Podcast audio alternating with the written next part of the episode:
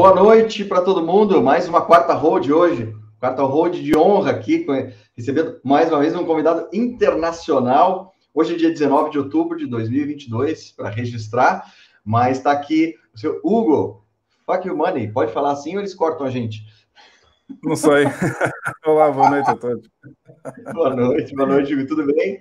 Então, tudo, fica aqui o, o, meu agradecimento, cara. Obrigado por, por você ter aceito o convite aí da gente bater um papo. Acompanho já teu projeto ali do FU Money há, há um tempo. E uhum. fica também o convite para a galera conhecer esse projeto, está na descrição do vídeo. Mas nós vamos conversar um pouquinho sobre esse cara aí que, que é um dos, dos maximalistas tóxicos aqui do mundo. Tudo bem, Hugo? Tóxico ao quadrado.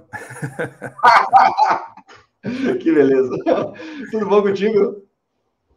Tudo, tudo bom. Eu é que tenho que agradecer o convite, que é a primeira vez que eu estou aqui no canal do Huberto. Já conhecia também o canal e também já conhecia as conversas que ele tem com a Kátia, no canal da Kátia. Já tinha ouvido muitas vezes e finalmente estamos os dois juntos aqui a fazer um podcast hoje. Estava demorando, né? Poxa, tava, obrigado. Tava. Eu te agradeço. Hugo, então, cara, tem um monte de perguntas que eu quero te fazer, mas eu queria Vamos começar pela tradicional, que é todo mundo faz, porque é, é, o, é o, nosso, é o nosso cartão de entrada, a, a, a, queda na toca do coelho. Como é que foi isso aí? Primeiro eu queria saber assim, qual que era o teu background antes de você tomar a pílula laranja e como é que foi essa situação aí, cara? Conta aí. O meu background é, é tecnológico. Eu comecei a trabalhar com, com as tecnologias de informação, Uh, por volta de. Foi, não é por volta, foi em janeiro de 2000, ainda me lembro perfeitamente do meu primeiro trabalho aqui na área das tecnologias de informação. Eu também vou tampar comecei... Ah, vamos ficar os dois com o boné, né? e o, o, o, meu boné tem o nome do canal também. É, pois é, eu não tenho, mas vou, vou ter que providenciar. Ah, vai ter que fazer um, vai ter que fazer um também. Oh, oh, okay. e... Olha, noite. o BAM está cá, o BAM, ei, ei, ei. O BAM faz parte também do projeto que a gente tem à sexta-feira à noite, lá no, lá no Don't Trust Verify, que é o nome do podcast. Mas pronto, continuando só a minha história agora, eu estava a iniciar. Uh, eu comecei como developer, como programador. Uh, aí no Brasil dizem desenvolvedor, né? Uhum. E, e, comecei em janeiro de 2000 a trabalhar nas tecnologias de informação. Começamos na altura, a, uh, na altura começaram a surgir os portais. Eh, foi quando eu comecei a trabalhar lá em Portugal e depois tive alguns anos na programação, depois passei para uh, chefe de equipa de programação, depois passei para gestor de projeto, até que acabei uh, basicamente a minha carreira inteira em 2017, se não me engano, uh, como diretor de programação numa empresa na Irlanda. Passei pelo Brasil, em 2005 trabalhei no Brasil um ano. que legal é, morei, morei no Rio de Janeiro e morei em Brasília, mas tive mais tempo em Brasília. Na altura trabalhei lá na, numa empresa que fazia consultoria para o governo brasileiro. Que e, ano foi isso? É, isso foi em 2005, 6. Eu tive no Brasil 5, 2005 e 6. Depois voltei para a Europa. Um, depois estive, antes do Brasil, estive na Inglaterra, também em Londres, cerca de um ano e qualquer coisa. Depois estive na Irlanda mais um ano e qualquer coisa também, uh, já em 2016, 17, portanto, já no final, quando eu decidi que já não ia trabalhar para mais ninguém e que ia começar a minha carreira a solo. Oh, ia, fazer, ia, fazer, uma carreira a solo, como as bandas fazem quando se separam, que eles fazem uma carreira a solo, eu ia fazer a mesma coisa. E... Beleza. E, e, a partir de 2017, basicamente, foi quando eu deixei de trabalhar para os outros e comecei a trabalhar só para mim. Portanto, 2017, isto foi mais ou menos. É, o teu background. É, foi mais ou menos 2000 a 2017 foi a minha carreira de, de informático, digamos assim, desenvolvedor, developer, uh, gestor de projeto, diretor de, das equipas de programação na Irlanda. Portanto, foi, foi sempre um trajeto na, nas tecnologias de informação. Uh, tive alguns projetos pessoais pelo meio também, tive duas empresas minhas pelo meio, mas uh, eu, eu sou uma pessoa cheia de sorte quando faço empresas, é sempre na pior altura, que foi em 2000. E a primeira foi em 2003, não, uma foi em 90, desculpa, uma foi em 99, 2000, antes do ano 2000, e a segunda uhum. foi em 2003, no início da crise, já no início da crise europeia também, que houve uma grande crise em 2004, e portanto, uh, mas pelo menos vendi as empresas, não perdi nada, já não fui mal. Já uh, não, mas foram e, e, pronto, basicamente foi, portanto, a minha carreira profissional foi basicamente sempre na área das tecnologias de informação. Entretanto, em paralelo, conheci a Bitcoin, uh, ouvi pela primeira vez falar de Bitcoin em 2015. E basicamente passei o ano 2015 e 2016 uh, a tentar perceber o que, é que era a Bitcoin, porque eu não entendia bem uh, como é que podia haver um, uma forma de dinheiro digital que não podia ser replicado. Isto para mim fazia-me confusão, porque no mundo digital, e vindo eu da programação, sabia que tudo pode ser replicado. Pois é, e, pois é. é.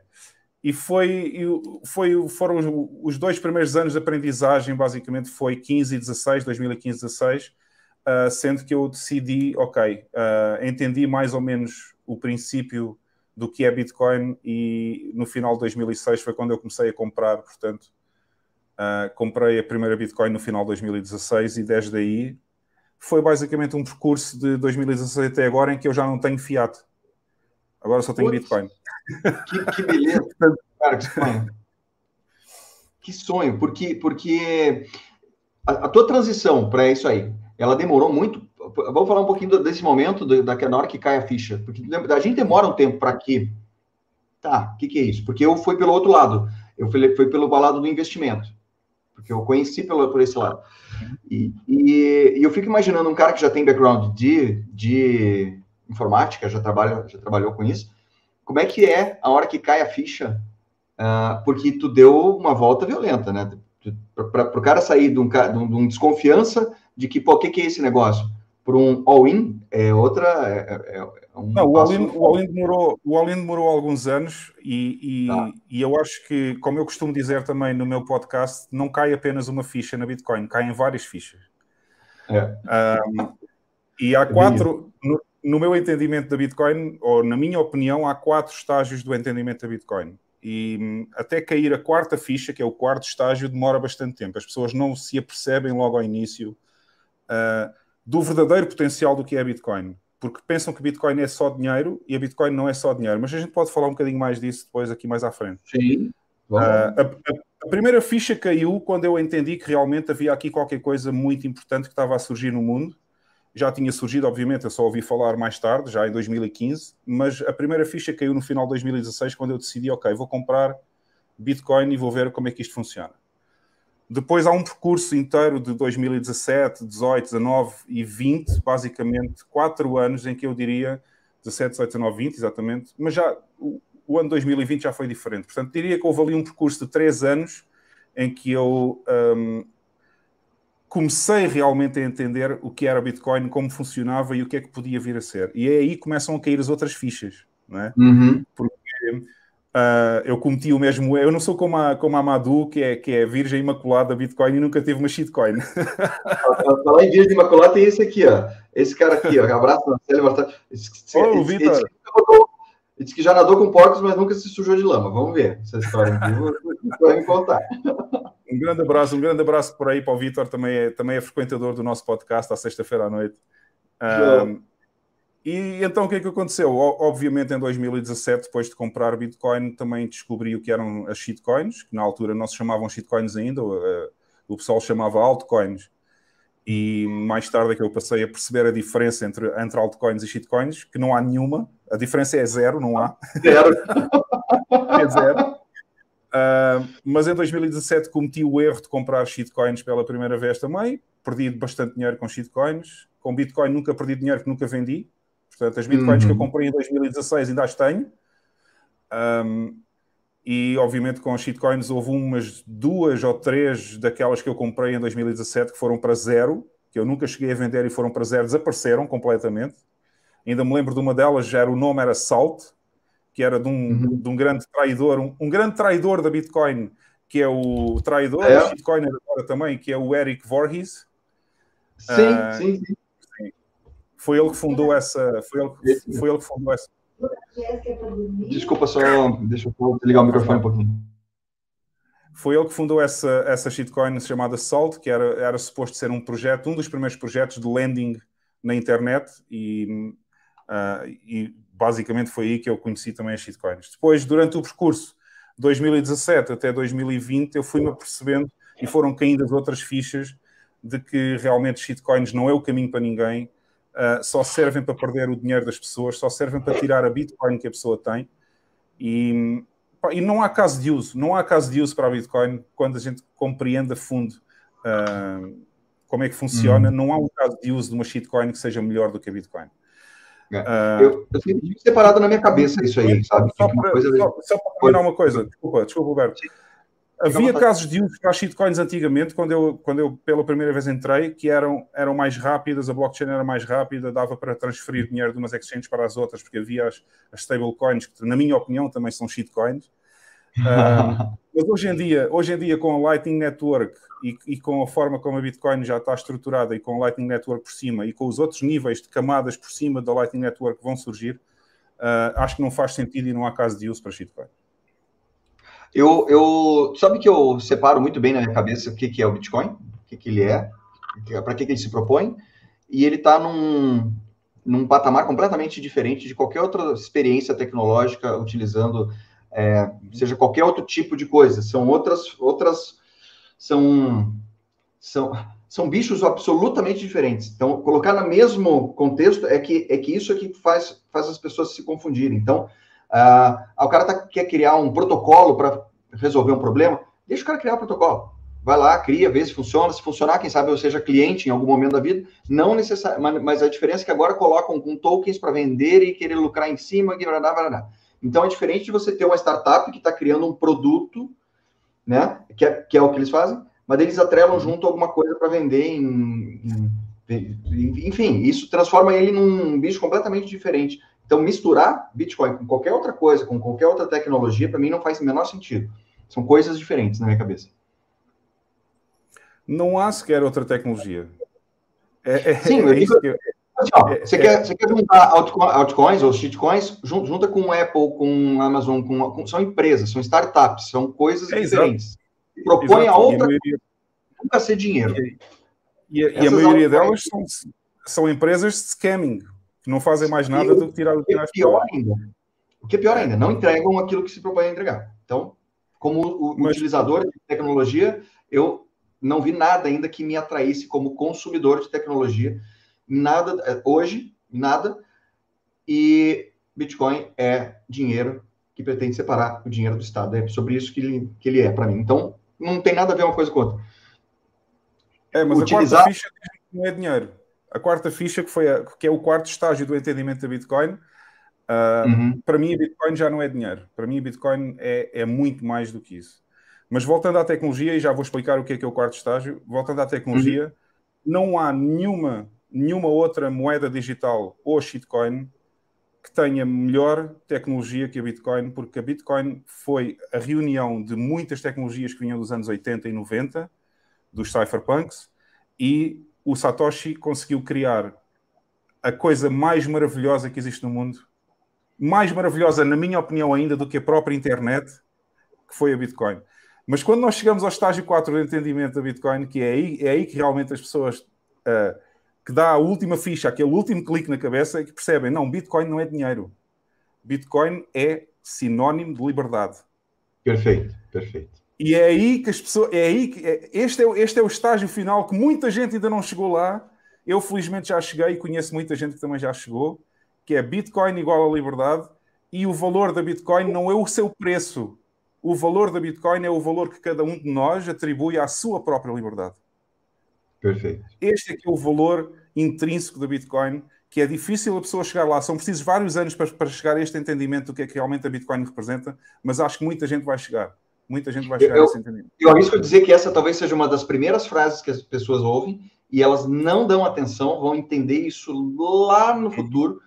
Assim como uma frase que, eu, que, eu, que caiu minha ficha muito tempo depois, que todo mundo já ouviu, e que parece uma frase bobinha para encerrar uma conversa, mas não é, que é um Bitcoin igual a um Bitcoin.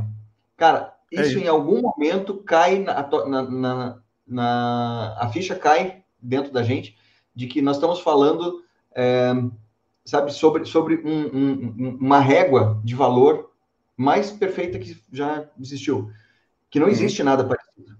Então, é, quando essa ficha cai, então assim, volta, as pessoas ouviram falar, é a mesma coisa que Bitcoin. Você ouviu falar uma vez, ouviu falar outra vez e vai começando a cair as fichas. Essas frases que tu falou agora, Bitcoin igual a liberdade, ela é muito da boca para fora, não da boca para fora, mas eu acho que as pessoas não entendem a profundidade disso que tu estava comentando é, agora. É, é, é essa profundidade que vai levar ao quarto estágio.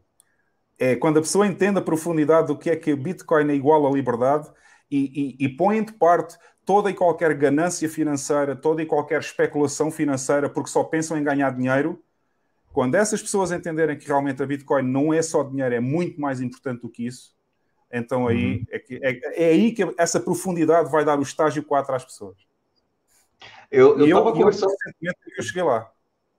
Eu estava conversando com o Coreia uma vez sobre isso, numa dessas lives que a gente fez aqui, é, sobre isso, que, que é uh, a gente mudar uma série de posturas né, com relação à vida e você acaba uh, sendo uma pessoa mais, mais minimalista, vou dizer assim, você acaba dando valor para outras coisas que importam mais do que. Uh, a gente acaba mudando de atitude, a gente acaba mudando de pensamento, né? Outras coisas que acabam importando mais do que, do que desperdício de energia, de tempo. Ele muda isso na cabeça da gente. Eu sou dentista, cara, não tenho nada a ver com tecnologia. Eu, eu me apaixonei exatamente por essas coisas. Eu entrei, entrei, conheci o Bitcoin com a intenção de, ah, preciso achar alguma coisa para diversificar para o futuro, e acabei caindo me apaixonando assim pelo assunto de uma forma que eu não esperava e aprendi coisas que eu jamais iria aprender dentro do meu ciclo é de amizade ou, e dentro da, da, minha profissão jamais e a, e a é, levar em consideração né? É toca do é, coelho é, é literalmente isso. quando entra no toca do coelho e entende eu até eu, eu até conhecer a Bitcoin eu nunca entendi na minha vida como é que funcionava a economia eu não uhum. sabia porque eu achava normal, eu achava normal que a inflação era uma coisa normal. Hum, fazia parte da vida. É. é, fazia parte da vida. A inflação faz parte da vida, é uma coisa que acontece na economia, é um, é um fenómeno natural da economia. Até entrar na toca do coelho, porque essa é outra grande vantagem que a Bitcoin trouxe às pessoas no mundo, que foi entender realmente como é que funciona o sistema económico e como é que os bancos centrais, juntamente com os governos, estão a roubar as pessoas. Uhum. Estão a roubar uhum. literalmente as pessoas, desde, desde que a pessoa nasce até que a pessoa morre, a pessoa é roubada a vida inteira e nem sabe como, nem sabe como uhum. é que foi uhum. roubada. E há dois grandes roubos que as pessoas sofrem: um deles é a inflação e o outro são os impostos. Uhum. E a pergunta para uhum. entender: muita gente não entende porque é que se diz que os impostos são um roubo, mas a pergunta que leva a pessoa a pensar um pouquinho é: se os bancos centrais podem imprimir o dinheiro que querem, então por que é que necessitam de cobrar impostos? É só esta pergunta. É só fazer esta pergunta internamente e a pessoa, se for honesta consigo própria, vai pensar: epá, espera aí. Se eles podem imprimir realmente o dinheiro que eles querem, por que é que nós temos que pagar impostos? E aí, e aí a resposta vai mais... com é... a inflação.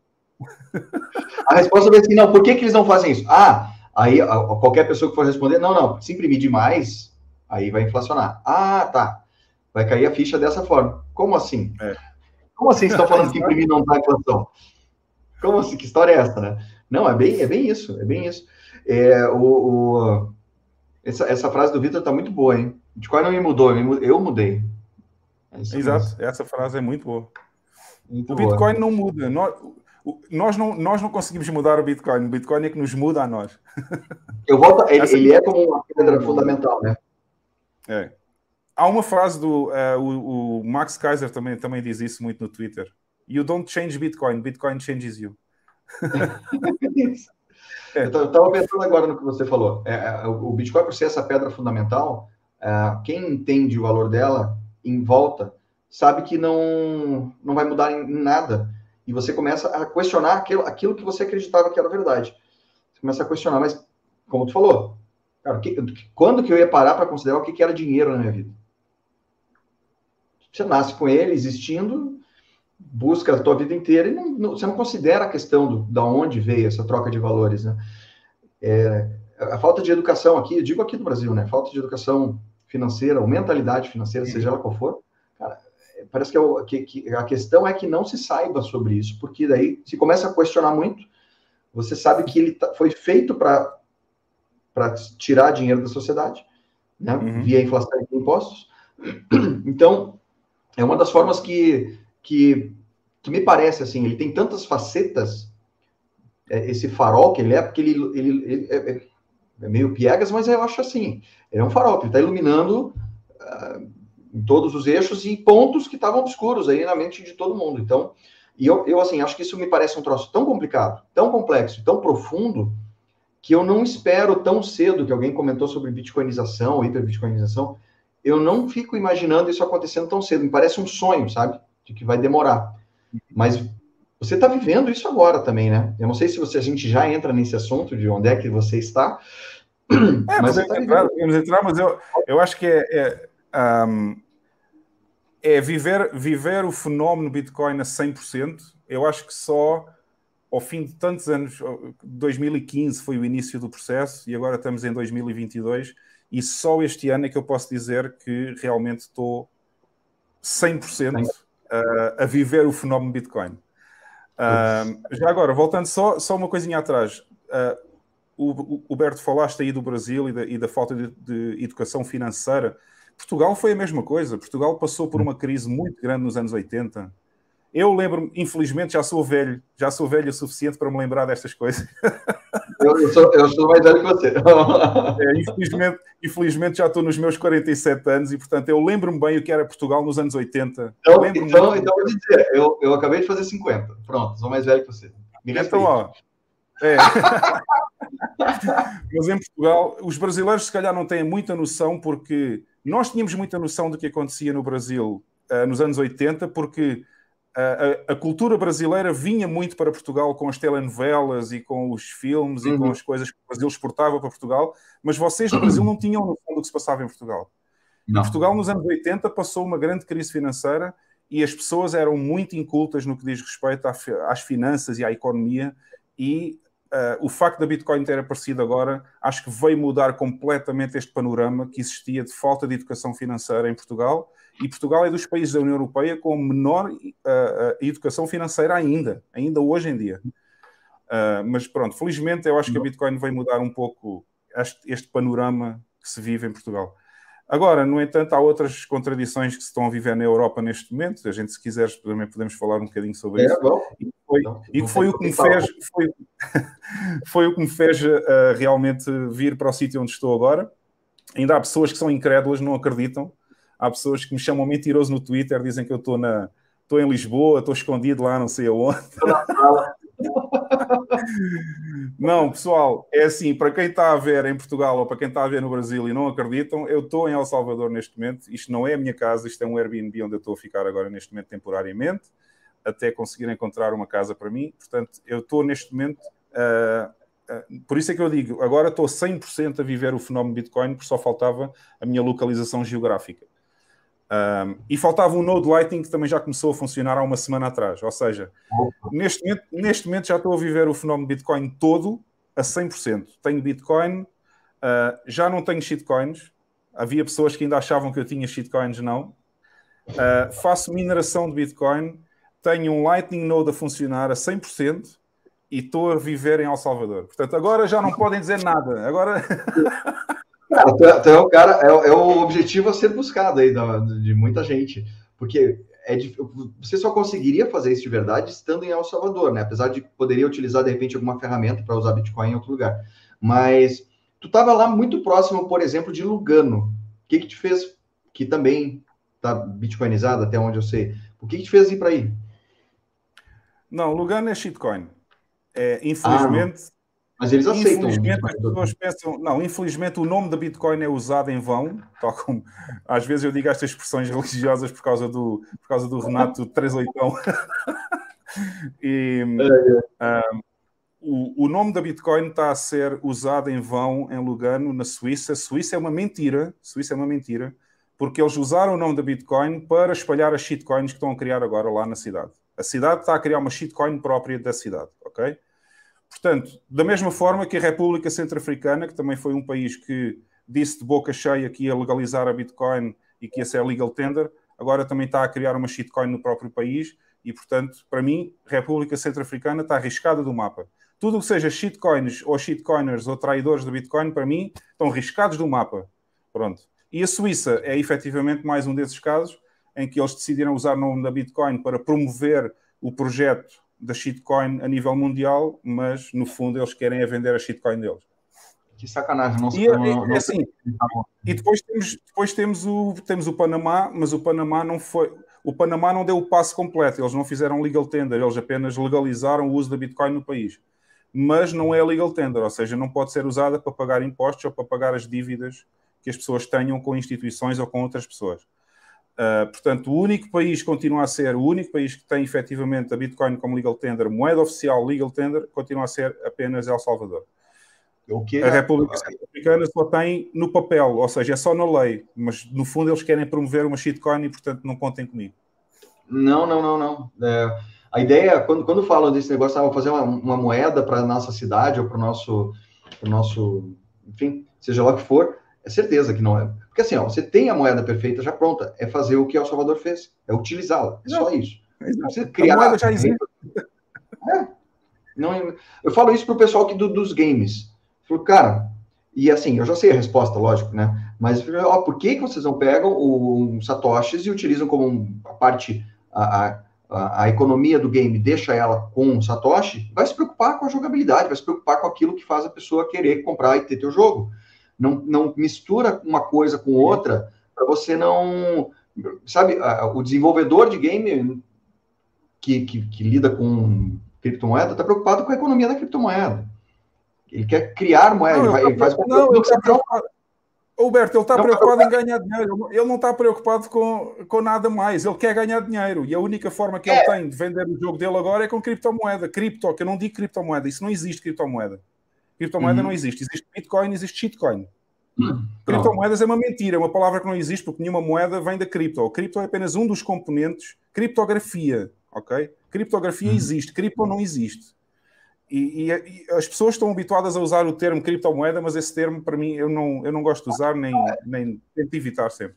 Agora, o problema é que antes de haver jogos com moedas digitais, já havia jogos sem moedas digitais. Eu fui gamer nos anos 80 e 90, eu fui gamer muitos anos. Eu não precisei de moeda nenhuma, nem de dinheiro nenhum para, para poder comprar componentes do jogo ou para poder fazer os jogos que eu fazia.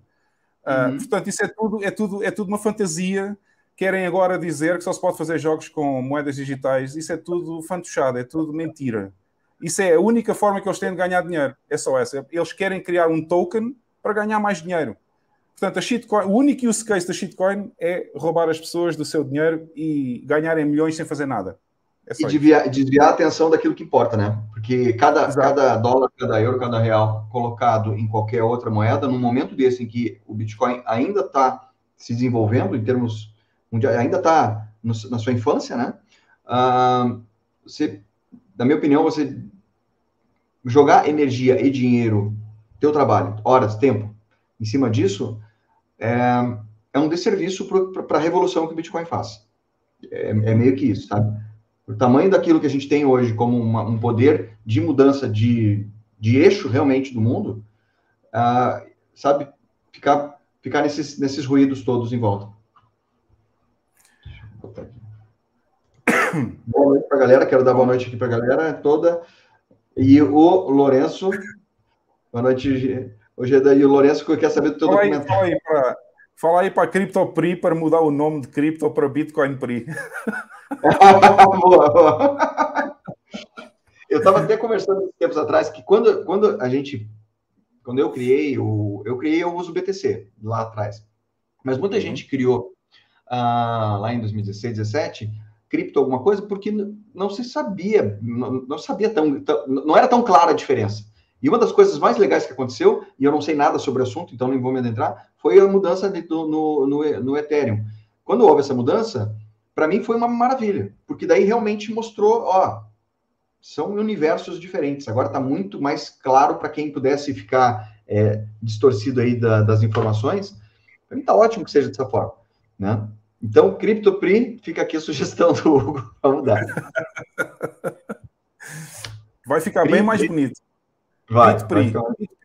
Eu falo, eu falo, eu troquei já essa ideia com a Kátia já uma vez. Eu falei, não, é, é, é uma das coisas que até aqui no Brasil aconteceu, né? A gente vai mudando, vai amadurecendo ao longo do tempo, vai vendo as diferenças entre uma coisa e outra, né? Mas se quiseres, ah, se quiseres ir a, se quiseres ir à parte da conversa, por que, que eu saí da Europa, a gente pode entrar por aí um pouquinho também. Gostaria, gostaria. Uh, eu, eu, acho engraçado. Uh, vou só fazer um comentário assim muito subjetivo sobre o tema que vamos discutir agora, mas, um, mas é um comentário muito engraçado que quem viveu na Europa toda a sua vida como eu sempre via as outras pessoas que queriam vir para a Europa como uh, o sonho de ir morar no primeiro mundo. Houve muitos brasileiros nos anos 90 e nos anos 2000 que foram para Portugal porque queriam morar na Europa, queriam, queriam viam a Europa como o primeiro mundo ou os Estados Unidos como o primeiro mundo. Uh, e hoje em dia é engraçado que eu vejo El Salvador como o primeiro mundo e a Europa como o terceiro mundo. E é esse um dos motivos, é esse um dos motivos pelos quais eu estou aqui. Infelizmente, eu gosto muito do meu país, ninguém pode dizer que eu não gosto do meu país. Eu adoro a cultura portuguesa, eu adoro os portugueses, gosto muito do país Portugal, a geografia do país. Agora, Portugal neste momento é um país sem soberania. Um, não tem soberania desde 1986.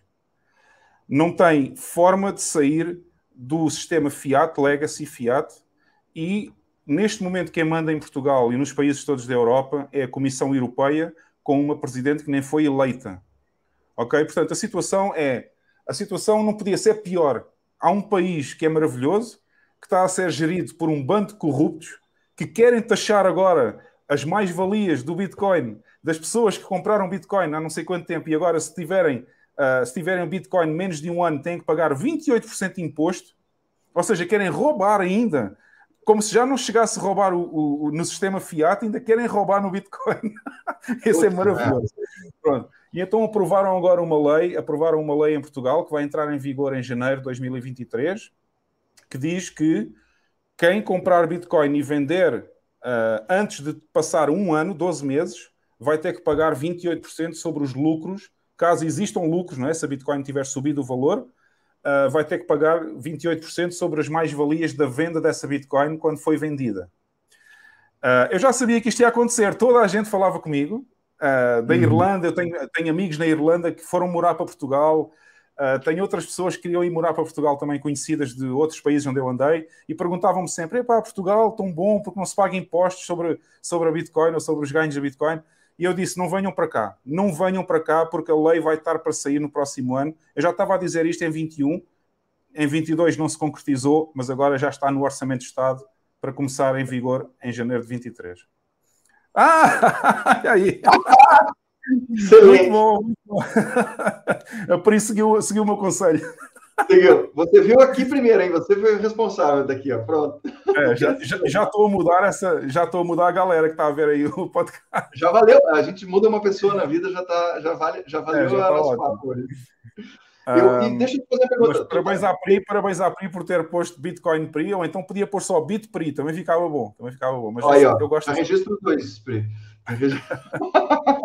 deixa eu te perguntar uma coisa. Tu, cara, teve a ver também com o momento, momento atual de guerra ou não? Você já estava também teve, antes? também teve, também teve, mas isso é uma discussão mais alargada que há muita gente que acha que eu sou um, um teorista da conspiração. Um, isto está a acontecer na Europa, estava tudo mais do que é. programado. É, não, no, no fundo eu não sou porque eu sei que aquilo que está a acontecer é a realidade que foi planeada. Foi planeada a acontecer. Uh, se vocês virem um canal no YouTube muito bom que se chama Redacted, que é um canal falado em inglês, mas eles, eles é, um, é um casal que são casados, uh, são jornalistas uhum. e fazem jornalismo independente no YouTube. É um dos melhores canais que eu vi no YouTube sobre notícias. E eles, engraçado, eu... eles são os dois americanos, mas foram morar em Portugal. E, e fazem o podcast a partir de Redacted. É, é um canal que tem 1 milhão e 200 mil followers, mais ou menos já. Aquilo teve um crescimento com R-E-A ou é read, Redacted? Redacted. R-E-D-A-C-T-E-D. Redacted. Não, então escrevi certo, ele escrevi no comentário. É. E esse canal é muito bom, vocês têm que ver, porque é jornalismo 100% independente. Eles limitam-se a transmitir os factos e eles ontem, na edição de ontem, uh, apresentaram as provas de que toda esta história com o Zelensky já estava programada com a NATO acontecer uh, toda esta situação na Ucrânia e as provocações à Rússia para que invada a Ucrânia. Mas pronto, isto tem tudo, isto é, é mais uma teoria que se calhar fica para outro dia. Uh, o que interessa é que os resultados dessa guerra na Europa vão ser devastadores. As pessoas não têm noção ainda do que é que vai acontecer, mas eu estou a ver a Europa toda em guerra em mais um ano. toda a Europa vai estar em guerra outra vez, como sempre esteve. Aliás, a Europa nunca teve muitos anos sem estar em guerra. que droga. A Europa é, parece, que é, parece que é um continente onde ninguém se consegue entender, é uma coisa engraçada. muita gente é. diferente. E então, também tem a ver com isso, ou seja, tem a ver com o caminho que eu acho que Portugal tomou, está a tomar de forma muito errada. Uh, é um país que já não tem soberania, nós já não, já, nós já não mandamos em nós próprios. O nosso governo é um não. governo corrupto, é um governo que limita-se a obedecer às ordens da União Europeia, às ordens do World Economic Forum, uh, do, do Schwab. Uh, enfim, são uns soldadinhos de chumbo, como eu costumo dizer em Portugal. As pessoas não gostam que eu diga isto, mas em Portugal são soldadinhos de chumbo que estão a ser controlados pela, como se fossem marionetas. E é um país sem soberania e, portanto, uh, fiquei bastante desiludido com o que está a acontecer em Portugal neste momento. Estou também desiludido com o que está a acontecer na Ucrânia. Acho que esta programação toda que foi feita para provocar a Rússia a fazer uma invasão na Ucrânia era desnecessária, não era necessário estarmos aí por este caminho. a Rússia, obviamente, não vai perder esta guerra. Desengane-se quem, quem tiver a pensar que a Rússia vai perder alguma guerra. A Rússia nunca vai perder nenhuma guerra. E, portanto, eu estou a ver isto espalhar-se pela União Europeia toda e pela Europa em geral um, uh, e, e, arrasar novamente com o continente. E eu não vou colaborar com isso. E, e, e, tenho uma mensagem, tenho uma mensagem para o governo português, se me tiver a ver, o nosso querido corrupto António Costa, primeiro-ministro de Portugal, eu não vou pagar impostos em Portugal a partir deste momento, nunca mais na minha vida vou pagar impostos em Portugal e não vou contribuir para essa guerra que estão a fazer na Ucrânia Uh, e, portanto, adeusinho a esse governo corrupto aí em Portugal. Eu não vou colaborar com isso. Perfeito. Poxa, está aí o dado recado. Não, maravilha. Para mim, eu... para mim eu, sou, eu, sou, eu sou da paz, eu quero que as pessoas todas se deem bem, não gosto de guerras entre países, não gosto de pessoas a morrerem numa guerra e estar a colaborar, estar a pagar impostos em Portugal neste momento, não só sendo o roubo que é, que nós já falamos sobre isso, mas é estar a colaborar com a perpetuação da guerra na Ucrânia e eu não vou colaborar com, com, com essa situação na Ucrânia. Pronto. Perfeito. O, aqui, aqui no Brasil a gente teve o exemplo de uma pessoa, só que ele não pôde fazer uh, o que você pôde fazer, que é ir pacificamente para algum lugar e, e, seguir tua vida, que foi o Daniel Fraga, imagino que tu deve conhecer ele. Ele eu conheço, foi um... conheço o Fraga, o Vitor está a dizer que eu dei um Fraga. É, deu Fraga. É, então, é, é, no caso dele, ele, ele, ele, ele, ele acabou fazendo algumas algumas provocações. Olhando hoje, parece piada, porque. Mas o cara acabou, acabou, tendo, acabou por opção também, mandando todo mundo a merda e, e vai seguir a vida dele, não vai, com, não vai compactuar com, com aquilo que ele não concorda. É, e há uns, rumores, aí... há uns rumores que ele mora em Portugal. Não sei se é verdade ou não, mas há para aí um rumor que ele foi morar em Portugal. ó, ó, tudo pode, né? Tudo pode. É.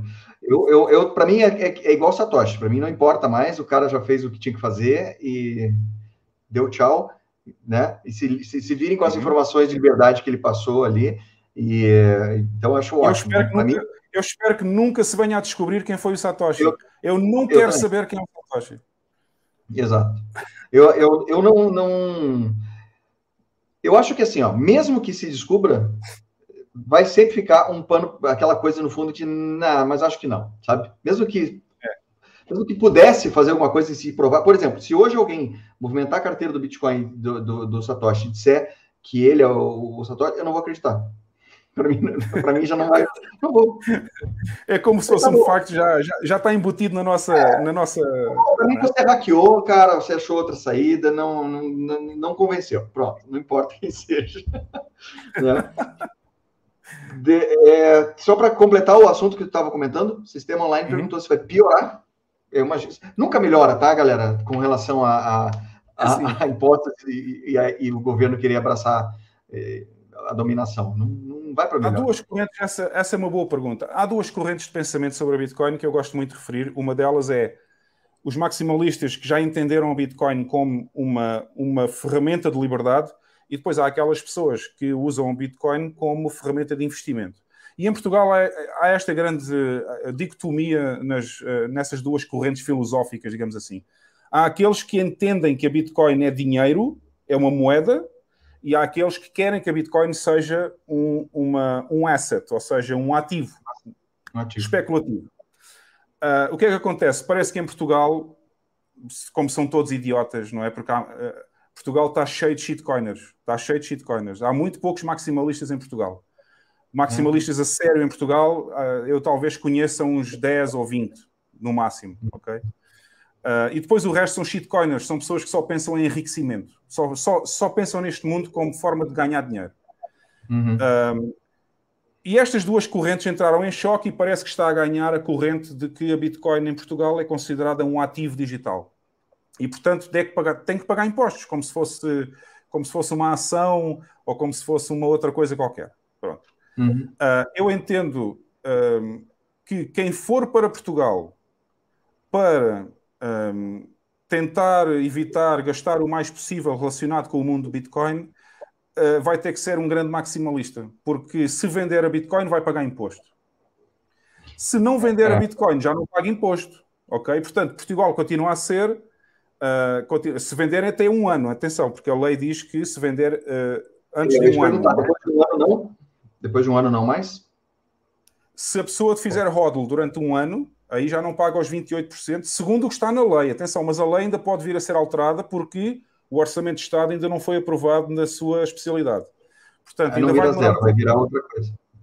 É. Portanto, até entrar em vigor, ainda pode haver alterações, mas pelo menos o texto que está neste momento escrito é: se a pessoa vender antes de concretizar um ano com essa Bitcoin, vai ter que pagar 28% caso exista ganho uh, financeiro. Portanto, quem está a pensar em ir para Portugal por causa disto e for um trader, eu não recomendo, porque o trader vai comprar e vender com muito mais frequência. Uh, se for um maximalista como eu, que não vende Bitcoin nunca, então nesse caso a lei não se vai aplicar, porque vai ficar com o Bitcoin eternamente como forma de garantir a sua liberdade em todos os momentos da sua vida e, portanto, não vai pagar impostos porque não vendeu nada.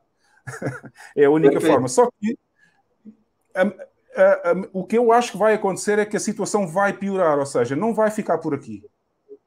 Porque eles não vão ficar satisfeitos com os 28%. Eles vão arranjar forma de fazer taxação a toda a gente que tem Bitcoin. Eles, eles têm que arranjar forma porque uh, este tipo de governo fantoche da União Europeia e tipo de governo fantoche do Schwab, do World Economic Forum, eles vão ter que arranjar maneira de implicar com o Bitcoin, seja como for. E então eu acho que isto não vai ficar por aqui. E tu acha que já está tarde demais para eles fazerem isso ou ainda vão incomodar? Não estou falando para o Bitcoin, para o Bitcoin não faz a menor diferença. Mas não, agora, querem, que... agora querem proibir a mineração na Europa outra vez. Já, já tentaram fazer isso uh, há uns meses atrás, tentaram aprovar uma lei da, lá, no, lá no Parlamento Europeu. Agora voltou essa história de quererem banir a mineração de Bitcoin na Europa. Eu, para mim, eles podem banir o que eles quiserem, que eu já não estou nem aí para essa porra, eu não quero saber. Ó. Ó, não quero saber. Vão banir vão banir a, a, Bitcoin, vão banir a mineração, vão banir as vossas mães. Eu não quero saber já o que é que eles querem banir, porque não me interessa mais isso. Ah, é melhor eu já, não, eu já não sou, eu já não sou adepto da União Europeia. Aliás, eu nunca fui um grande adepto da União Europeia. Eu achei que foi um erro Portugal ter entrado na União Europeia. E agora está-se a ver o erro que foi, a perda de soberania completa do país, deixou de poder fazer aquilo que tinha que fazer sozinho e poder tomar as suas próprias decisões do caminho que o país queria fazer. E, uhum. e, hoje em dia somos meramente uns fantoches da União Europeia e a União Europeia é que manda em tudo. A União Europeia proibiu o colher de pau, meu, em Portugal. As pessoas não se lembram destas coisas. As pessoas é? não se lembram. As pessoas não se lembram nos anos 80 e 90, quando nós entramos, nós entramos na União Europeia em 86. Nos anos 90 foram proibidas as colheres de pau. Aquela colher de pau para, para na, que se usa na cozinha. Foram proibidas. É inacreditável como é que como é que a União Europeia achou que colheres de pau eram muito difíceis de lavar e podiam, uh, podiam ficar com bactérias agarradas na madeira, não sei o quê, proibiu a colher de pau em Portugal, meu. É, é, é, é uma situação... Na Inglaterra, por exemplo, a União Europeia proibiu fish and chips, que é das fish coisas... É, na folha de jornal. Uh, proibiu o uso na folha de jornal, porque eles vendiam o fish and chips na folha de jornal. E a União hum. Europeia proibiu a folha de jornal no fish and chips. As pessoas não se lembram Mas é o que eles fazem, né? Eles vão buscar coisas para proibir ou taxar. É mais ou menos isso. É, é para isso que serve. É, é, proibir, condicionar a vida das sociedades que estão na União Europeia e taxar todo, todo o mundo o mais possível, que é para poderem financiar as guerras que eles estão a fazer agora. E Faz portanto, sentido. eu não. É, eu não, eu não. Infelizmente, eu fui um europeísta, eu fui um. Eu, eu até cheguei a pensar numa federação como os Estados Unidos na Europa, Uh, infelizmente, agora, depois destes anos todos de ver o que é que se passa na Europa, eu já não tenho essa opinião. Um, e olá Mónica, boa noite.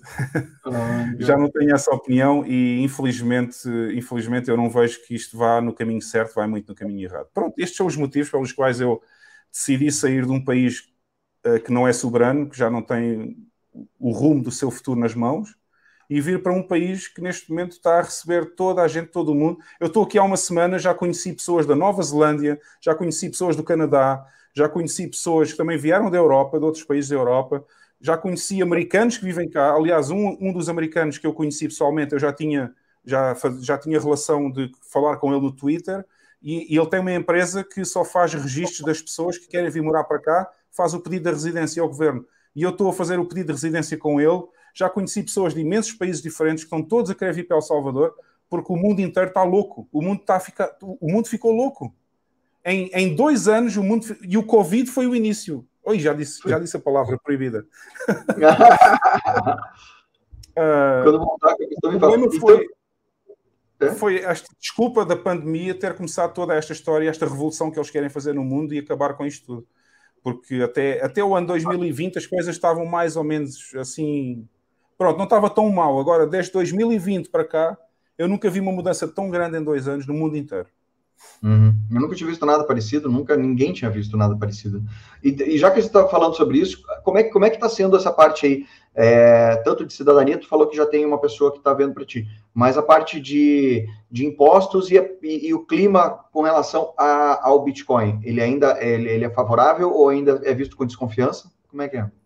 Algumas pessoas ainda não entendem bem, e isso é compreensível, porque demora bastante tempo a educar as pessoas financeiramente. E num país como El Salvador, que veio de tantos problemas no passado, tanta guerra que houve aqui, e, e, e as pessoas, uh, pronto, não, as pessoas em termos de economia, de finanças, nunca, nunca, nunca foram muito desenvolvidas e, portanto, estão agora a começar a entender o que é que está a acontecer uh, no mundo da economia. Portanto, eu prevejo que vai demorar algum tempo.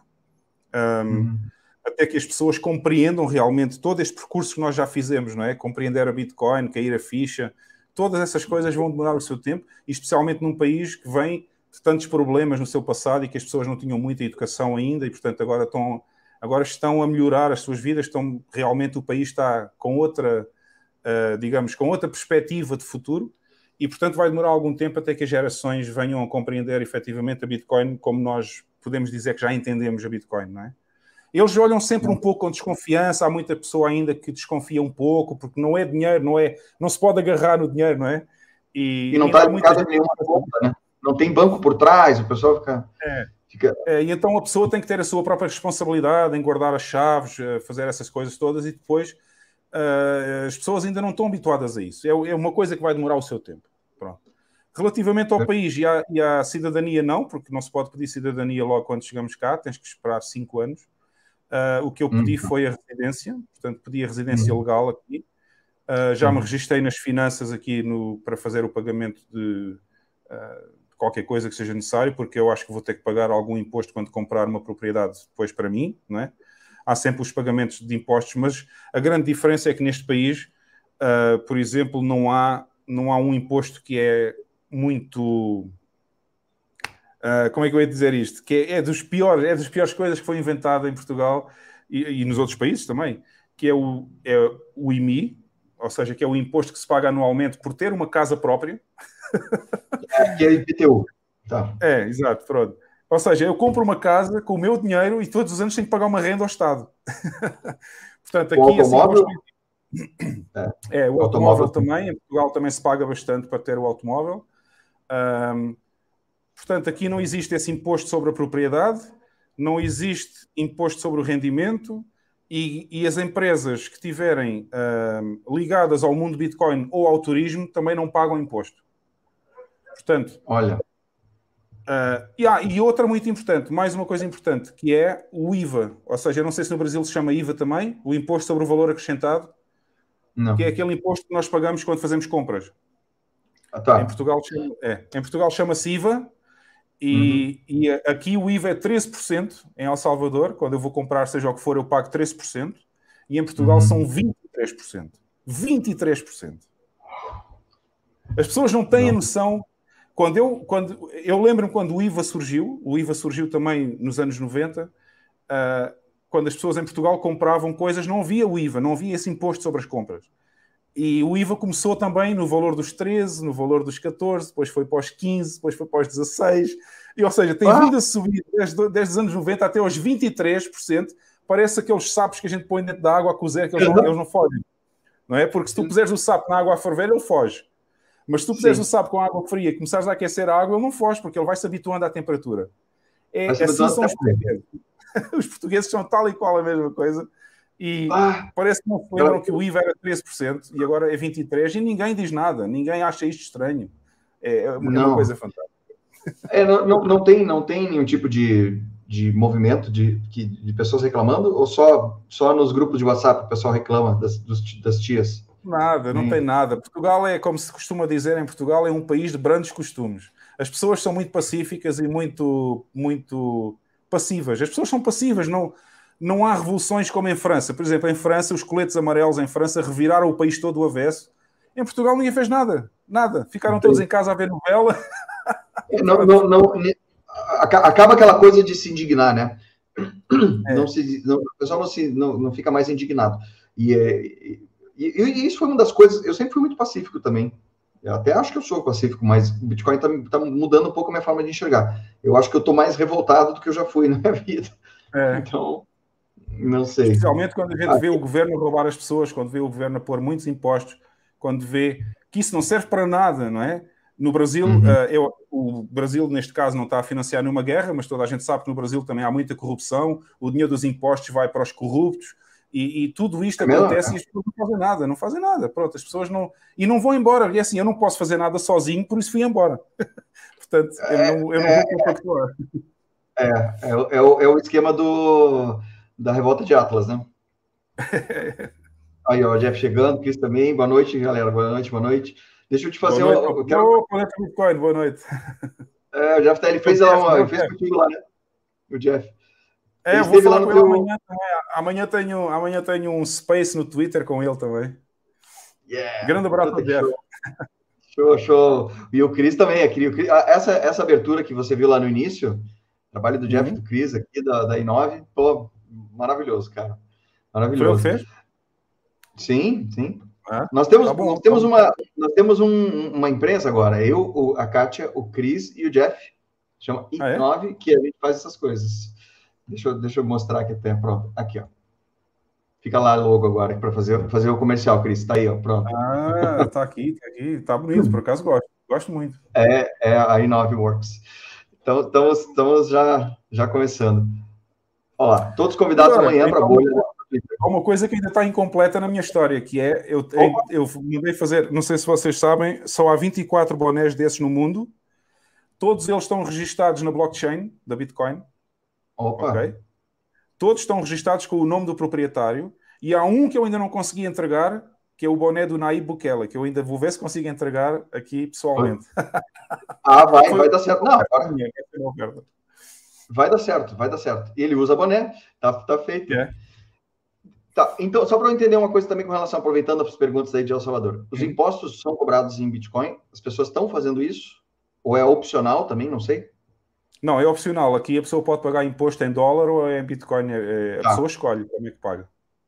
Tá. Mas os impostos, eu, como eu, eu disse, os impostos em El Salvador são muito baixos, portanto, não há uma carga fiscal como na Europa ou como no Brasil, não sei. No Brasil acho que também é grande a carga. Não. E o, o Rogério perguntou com relação à história da mineração no vulcão. Já existe, uhum. né? Já, já, já, já, acontece. O governo né? já tem uma. O governo tem um contentor que foi comprado da não é da, não é da Bitmain, é da outra empresa que eu me esqueci agora o nome, que também é chinesa, é uma outra empresa chinesa que também faz mineração. Uhum. Eles compraram um daqueles contentores que já vem com tudo lá dentro, com os mineradores todos lá dentro, e é só ligar os, os cabos elétricos. Um, e esse contentor esteve originalmente na central de Berlim, chama-se Berlim a cidade, aqui, uhum. um, e tem uma, tem uma planta, vocês aí no Brasil dizem, uh, como é que é o nome daquilo? Usina. Usina, exato. Vocês no Brasil dizem usina, a gente em Portugal diz uh, ah, um, central, central, e, e, eles, têm uma, eles têm uma geotérmica aqui, que fica na cidade de Berlim, e, e eles tinham lá o contentor, mesmo do lado, do, do lado das instalações, e, e, estavam a fazer mineração. Eu acho que eles agora mudaram o contentor para outro local, não sei porquê. Uh, ainda não fui confirmar se essa notícia é verdade ou não, mas quando eu estive cá da primeira vez em El Salvador este ano, em fevereiro, eu fui lá, Berlim, filmei com o drone e estava lá tudo, estavam lá as minerações que eles estavam a fazer.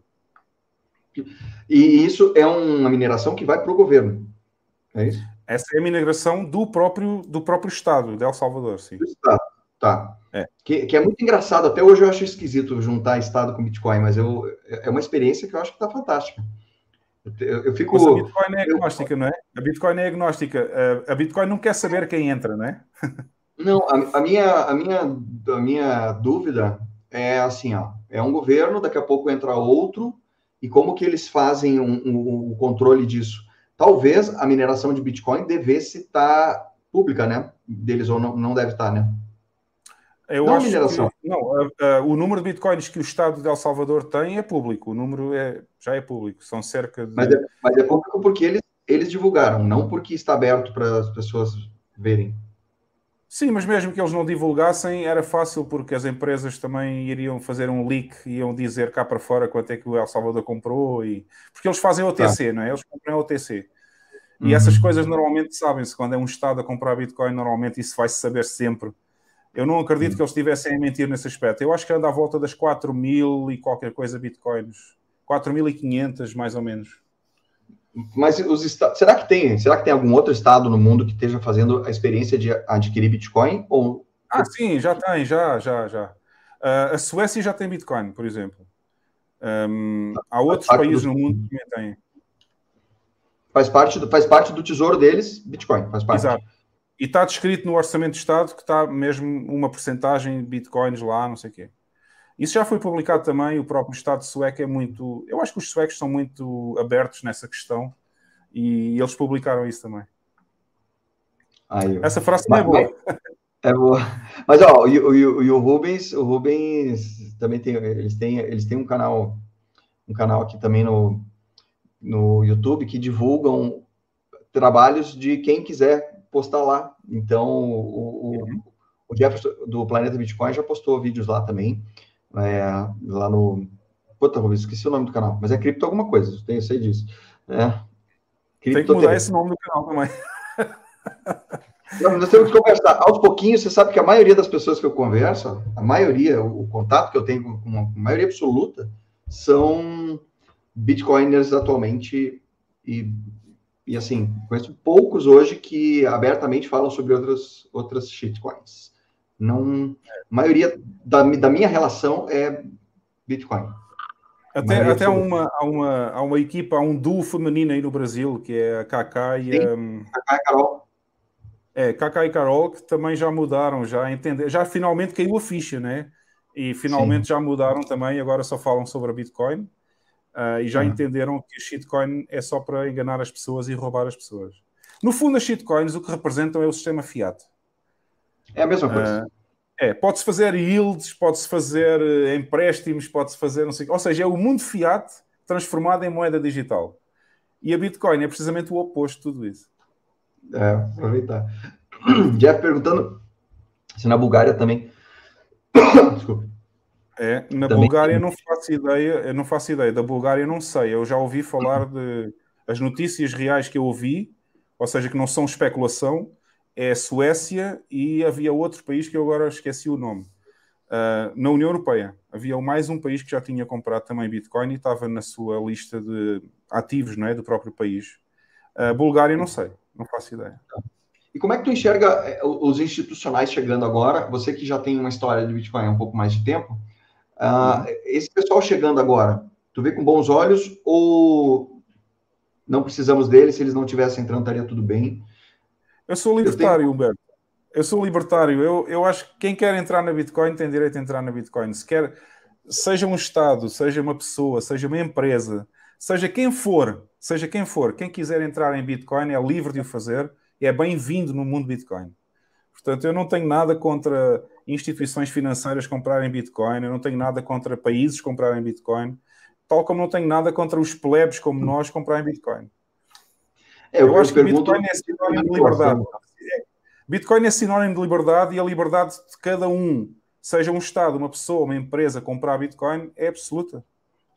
Sim, perfeito, perfeito. Eu acho que é a visão que tem que ser mesmo. Às vezes eu fico naquela questão de falar, não, esse pessoal tá. Não, nada, não, não sou contra a compra, obviamente, mas digo, poxa, é um risco de estar tá na mão de, de, de, de, institucionais que podem manipular de forma bem grave, assim, o, o, a cotação e tal, umas compras ou vendas grandes, ou alavancadas, seja lá o que for. Esse é um, é, é só um, um receio, mas não é nada que eu, eu não penso em eu só, eu só assim, eu espero que as pessoas tenham tempo de comprar Bitcoin antes de que, que ele dispare, porque uma BlackRock da vida aí bote uma grana violenta e tal, né? É, assim. como o Michael Saylor já também já fez, já tem 130 mil bitcoins e tomara eu ter 130 mil bitcoins, eu adorava ter 130 mil.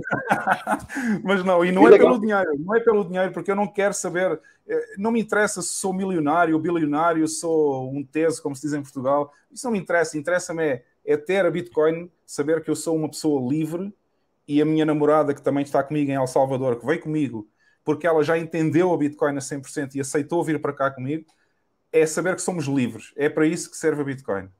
Obviamente, quanto mais Bitcoin a pessoa tem, mais, mais livre, digamos assim, consegue ser, não é? Porque pode fazer outras coisas, pode, enfim, pode melhorar um bocadinho a sua vida e ter outra perspectiva de futuro. Mas uh, eu já me sinto feliz por ter uh, as bitcoins que eu tenho, por ter mineração, faço mineração nos Estados Unidos, faço em Portugal e agora vou começar a fazer em El Salvador também. Eu estou a espalhar a minha própria mineração também por vários países. Uh, essa aí em Portugal, quando eles decidirem proibir a União Europeia, se eles conseguirem proibir, vem para El Salvador, não faz mal, vem para El Salvador. Eu não quero saber a União Europeia que fixe em nada. E também já tenho Lightning Node a funcionar com muitos canais. Em uma semana, eu andei alguns meses, uh, um, digamos, a aperfeiçoar como é que o Lightning Node devia funcionar ou como é que devia estar configurado. Já uhum. o tinha instalado há bastante tempo, agora finalmente decidi abrir ao público já tem, uhum. já tem cerca de 23 ou 24, se, se, não me engano, já tem 24 canais. O último já foi aprovado hoje, eu estava à espera que passasse no blockchain. Está muito bem financiado esse, esse, Lightning Node, já tem quase 200 milhões de SATs para, para fazer liquidez. É, e, e, eu sinto-me feliz assim, eu sinto-me feliz no mundo Bitcoin, ou seja, a trabalhar com o Lightning Node, a fazer mineração, a, a, participar com as pessoas nos podcasts, a fazer o meu próprio podcast, a ensinar as pessoas. Isto é, isto é um mundo maravilhoso, é um mundo maravilhoso. É, não, eu tenho muita inveja, tá? Boa inveja. Então, veja, uma, uma inveja boa. Tá? Queria muito ter feito. Quem sabe ainda, né? A gente faz alguma coisa semelhante. Mas eu estava vendo uma frase de, de que a, a, a, verdadeira liberdade é a liberdade de dizer não quando você quiser. Então, o Bitcoin te dá exatamente isso, né? É o que você é. fez hoje. Você fez exatamente isso. Falar, não quero isso, não e não vou aceitar e vou, vou mudar o meu rumo.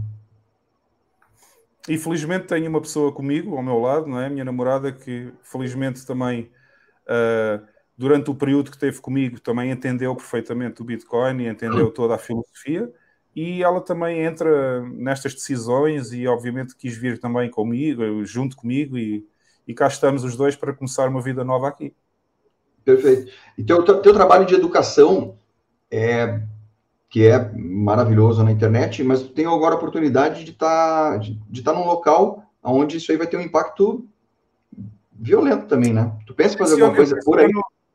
Eu tenciono ajudar as pessoas aqui a entender a Bitcoin também mais rapidamente. Um, uh, não sei ainda como é que vou fazer isto, porque eu, eu falo espanhol um pouquinho, não, não sou nenhum expert a falar espanhol, mas já pelo menos consigo ter uma conversa com as pessoas aqui.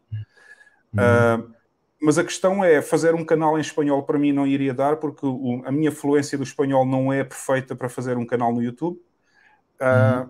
Talvez eu tenha que optar aqui em El Salvador, estou a pensar fazer um trabalho mais de estilo, não sei, um, uma organização qualquer que ajude as pessoas a entender a Bitcoin, que possa ir aos locais, ensinar às pessoas, qualquer coisa desse tipo. Eu quero participar nessa, quero participar, seja de que forma for, para ensinar mais rapidamente e mais pessoas também aqui em El Salvador o que é Bitcoin e como é que se pode usar. Agora, em que forma é que eu vou fazer isso? Ainda estou ainda a pensar. Qual é a minha muito, forma? muito cedo também, né? Tu recém chegou aí, né? É, estou aqui há uma semana, estou preocupado. A minha primeira preocupação neste momento é eu estou num Airbnb e a minha primeira preocupação é pelo menos conseguir uma casa arrendada para eu poder ficar e guardar as minhas coisas e a seguir a essa preocupação é comprar uma casa própria para mim e para, e para a minha namorada podermos viver os dois. Depois disso estar feito, essas prioridades, então eu vou começar uh, claro. a participar em mais podcasts, a falar mais com as pessoas na rua. Tô, eu, aliás, eu já tinha um documentário que eu comecei a fazer quando vim cá na primeira vez em El Salvador e quero continuar a filmar mais para ter mais, mais material para esse documentário, uh, para mostrar um pouco mais da realidade do que é, que é El Salvador, porque as pessoas na Europa têm uma concepção totalmente errada do que é, que é El Salvador. É, eu imagino. A, a, a gente daqui também, apesar de ser latino-americano, a gente também não, não tem muito conhecimento de El Salvador. Né? A gente meio que a América Central fica um, um blur ali com uma uhum. série de outros países e a gente não sabe muito bem aqui a, as, as particularidades deles. Obviamente, El Salvador agora está no radar ali há muito tempo agora. Ah, Mas... e não só, há mais países aqui na, aqui na América Central, há muitos países agora também em grande desenvolvimento. O Panamá também está bastante bom, e há muita gente que também gosta do Panamá, também estão indo para lá. Mas eu nunca vi, aliás, quando eu estive cá em fevereiro deste ano, eu não tinha visto tanta gente cá estrangeira, tantos estrangeiros de outros países do mundo aqui em El Salvador. E agora cheguei cá, estou aqui há uma semana e pouco.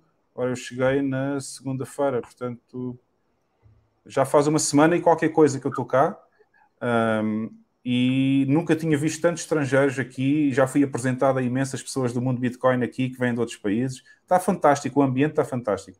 Só falta mesmo é as pessoas, os próprios locais aqui de El Salvador, começarem a aderir mais também ao uso da Bitcoin.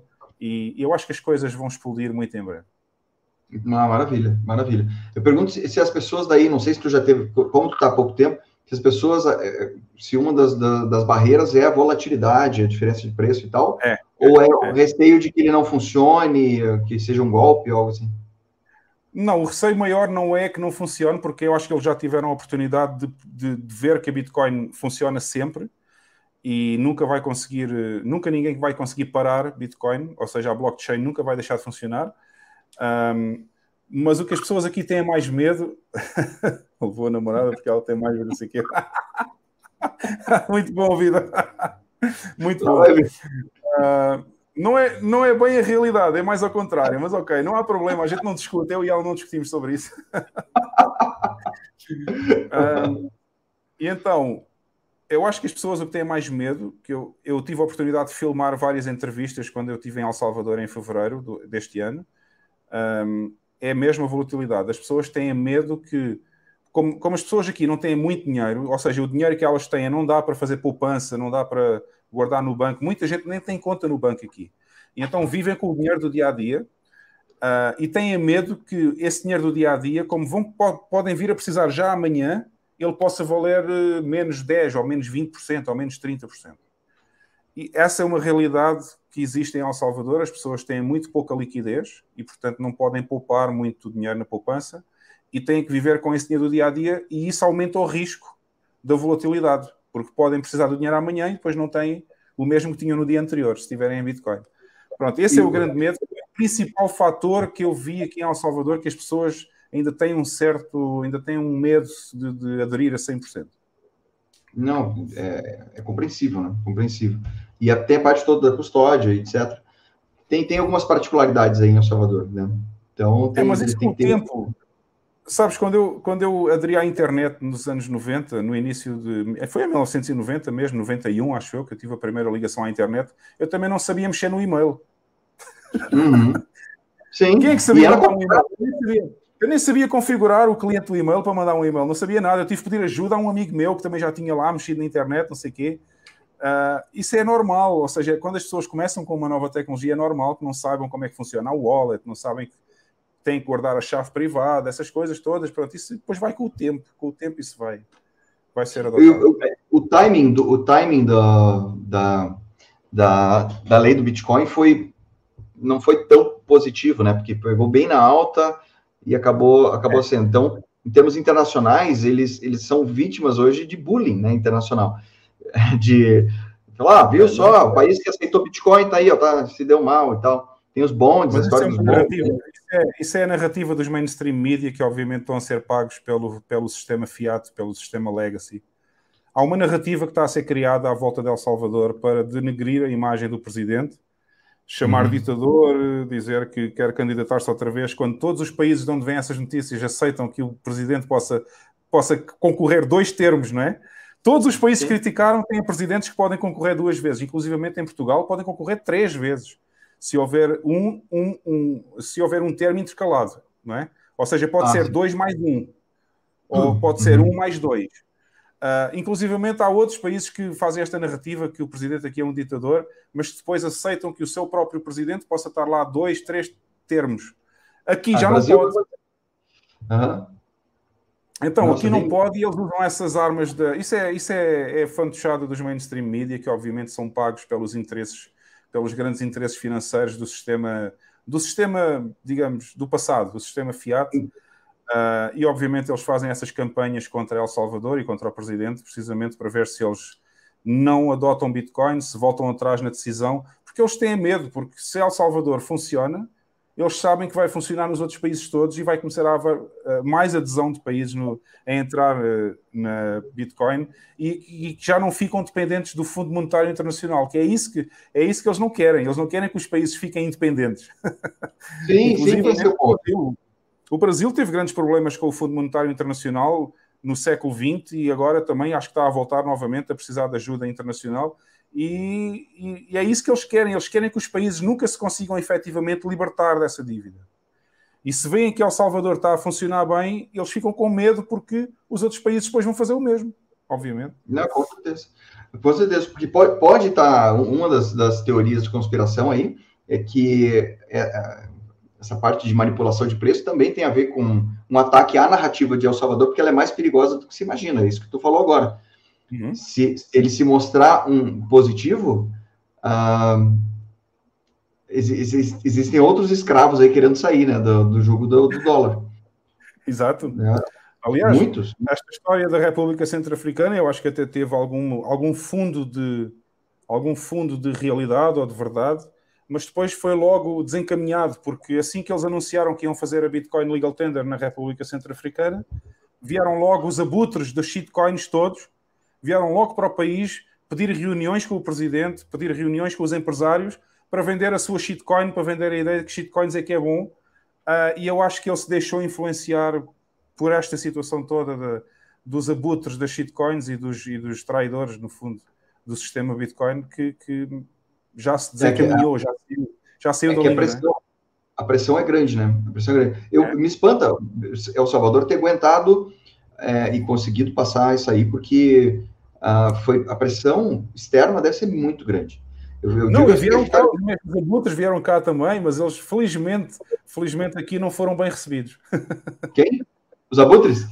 É, os abutres vieram cá também. Quando a lei foi aprovada, vieram logo os abutres todos, os shitcoiners, vieram todos pedir reuniões aqui. Ah, reuniram, é, reuniram com a embaixadora de El Salvador nos Estados Unidos, reuniram com o Nayib Bukele, reuniram com uma data de gente, mas felizmente Nayib Bukele não saiu da linha e seguiu a linha correta que foi manter só Bitcoin. Cara, que situação, que situação interessante. Eu não imaginei ver isso em vida. Eu achei que isso aí fosse uma coisa lá de, de dezenas de anos para frente.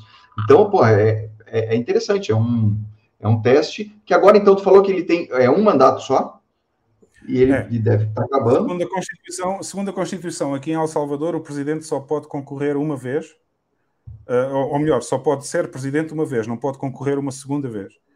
E... Mas não seguido ou nunca mais? Não, não pode nunca mais. Só pode Nossa. ser presidente, é, durante os, os, os, ou quatro ou cinco anos, eu não sei, só pode ser presidente aquela vez e depois já não pode ser mais. E o problema é que na Constituição isso está posto de forma que não dá para alterar a Constituição. Ele tem a maioria absoluta, com 80% no Parlamento, e não pode alterar a Constituição, porque essa é uma das regras que é, digamos, foi escrita de forma ainda no tempo da Revolução aqui em El Salvador, e como eles não queriam que a ditadura militar ficasse muito tempo no poder, fizeram a Constituição dessa forma. E agora esse vai, isso tem um problema, que é quando o presidente tá. efetivamente está a fazer um bom trabalho, não pode ter continuidade, não é?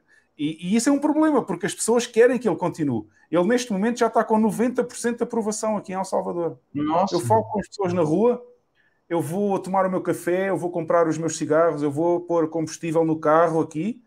E sim, já tenho o carro, ainda não tenho casa, mas já tenho o carro pelo menos. e vou pôr o combustível no carro e, e, eu falo com as pessoas, eu pergunto qual é a sua opinião do que o Nayib Bukele faz aqui sobre esta guerra que ele está a fazer às pandilhas, a guerra que está a fazer contra os, uh, os mafiosos que andam aí a roubar dinheiro às pessoas e a fazer uh, assassinatos. toda a gente diz que ele está a fazer o melhor trabalho de sempre que este país alguma vez viu. Toda a gente diz que vai votar nele novamente se ele se conseguir candidatar. Ou seja, temos 90% de um país a querer uma pessoa como presidente em 2024 e uma Constituição que foi mal feita e que acha que uh, não permite agora que a pessoa possa continuar o seu bom trabalho. Portanto, eu acho que está errado. Devia haver forma de mudar a Constituição, neste caso, e, e eu acho que ele se vai uhum. candidatar mesmo. Aliás, ele já anunciou oficialmente que se vai candidatar. Agora vamos ver como é que isto vai, não é? Como é que isto vai evoluir. É, ou, ou ele vai ter que ter, botar algum fantoche lá, mas daí não é a mesma coisa, né? É, ele já, é, aliás, é, já, já, há rumores aqui em El Salvador que se ele não conseguir candidatar-se, vai, vai mandar a mulher dele uh, para ser presidente em nome dele. E, é. portanto, é, são os subterfúgios que têm que se arranjar quando efetivamente há uma pessoa que está a fazer um bom trabalho e depois é impedida por uh, estas questões legais de fazer a sua continuidade com o seu bom trabalho. Enfim, eu acho uma é. isso, acho, acho, acho, muito, acho, acho errado isso. É. Eu sempre fico com o pé atrás, porque eh, parece que a pessoa no governo, mesmo fazendo um bom trabalho, parece que quando o tempo passa, começa a passar muito tempo, a tentação começa a aumentar, de repente, de fazer alguma, é. alguma bobagem. Então, mas eu, eu não sabia que era, uma, que era um mandato só. É, nós temos aqui dois mandatos, né? E, e, na realidade, eu não sei, eu não sou, não sou, não saberia te responder isso, mas assim, que é o que já aconteceu aqui, uma pessoa pode ser presidente por dois mandatos seguidos, pode pular um e pode se candidatar de novo num terceiro e, e ou quarto, eu acho. Agora não tenho certeza. Mas. Em Portugal é só três. Só pode fazer dois seguidos e mais um depois, de saltar um. Isso em Portugal. É, no Brasil eu não tenho certeza. Eu acho que nunca, é. nunca aconteceu nada parecido. Não de sair Hugo para presidente e já tem aqui todo mundo querendo que você assuma ali no. precisava de um, de um. Cara, o que eu mais torço é para que não entre uma pessoa. Como você falou que ele tem 90% do Congresso, já é uma grande coisa. E aprovação, para alguém ir lá não, e desfazer. No Congresso tem 80%. No Congresso ele tem 80% dos, das, dos assentos. Uh, Mas a, a aprovação... aprovação das pessoas na rua, ou seja, aqueles, aquelas sondagens que fazem na rua para saber como é que é, essas aí é que lhe dão 90% de apoio da população. E na rua você andando sente isso também. É, e eu falo com as pessoas aqui, eu pergunto para saber qual é o sentimento relativamente ao presidente, até para eu próprio entender se, se ele efetivamente poderá vir a ser reeleito ou não, para saber se a situação no país vai continuar igual ou não. Eu tenho feito essas perguntas e, e eu vejo que muita gente, muita gente, toda a gente fala comigo até agora, que apoia o presidente. Que legal. E tu sentiu aí alguma dificuldade maior em alguma área? Tipo, ah, a área hoteleira, eu imagino que deva estar bem, bem redondinha com, com Bitcoin, né? Tá achando. Mas o... É, vai bem, né?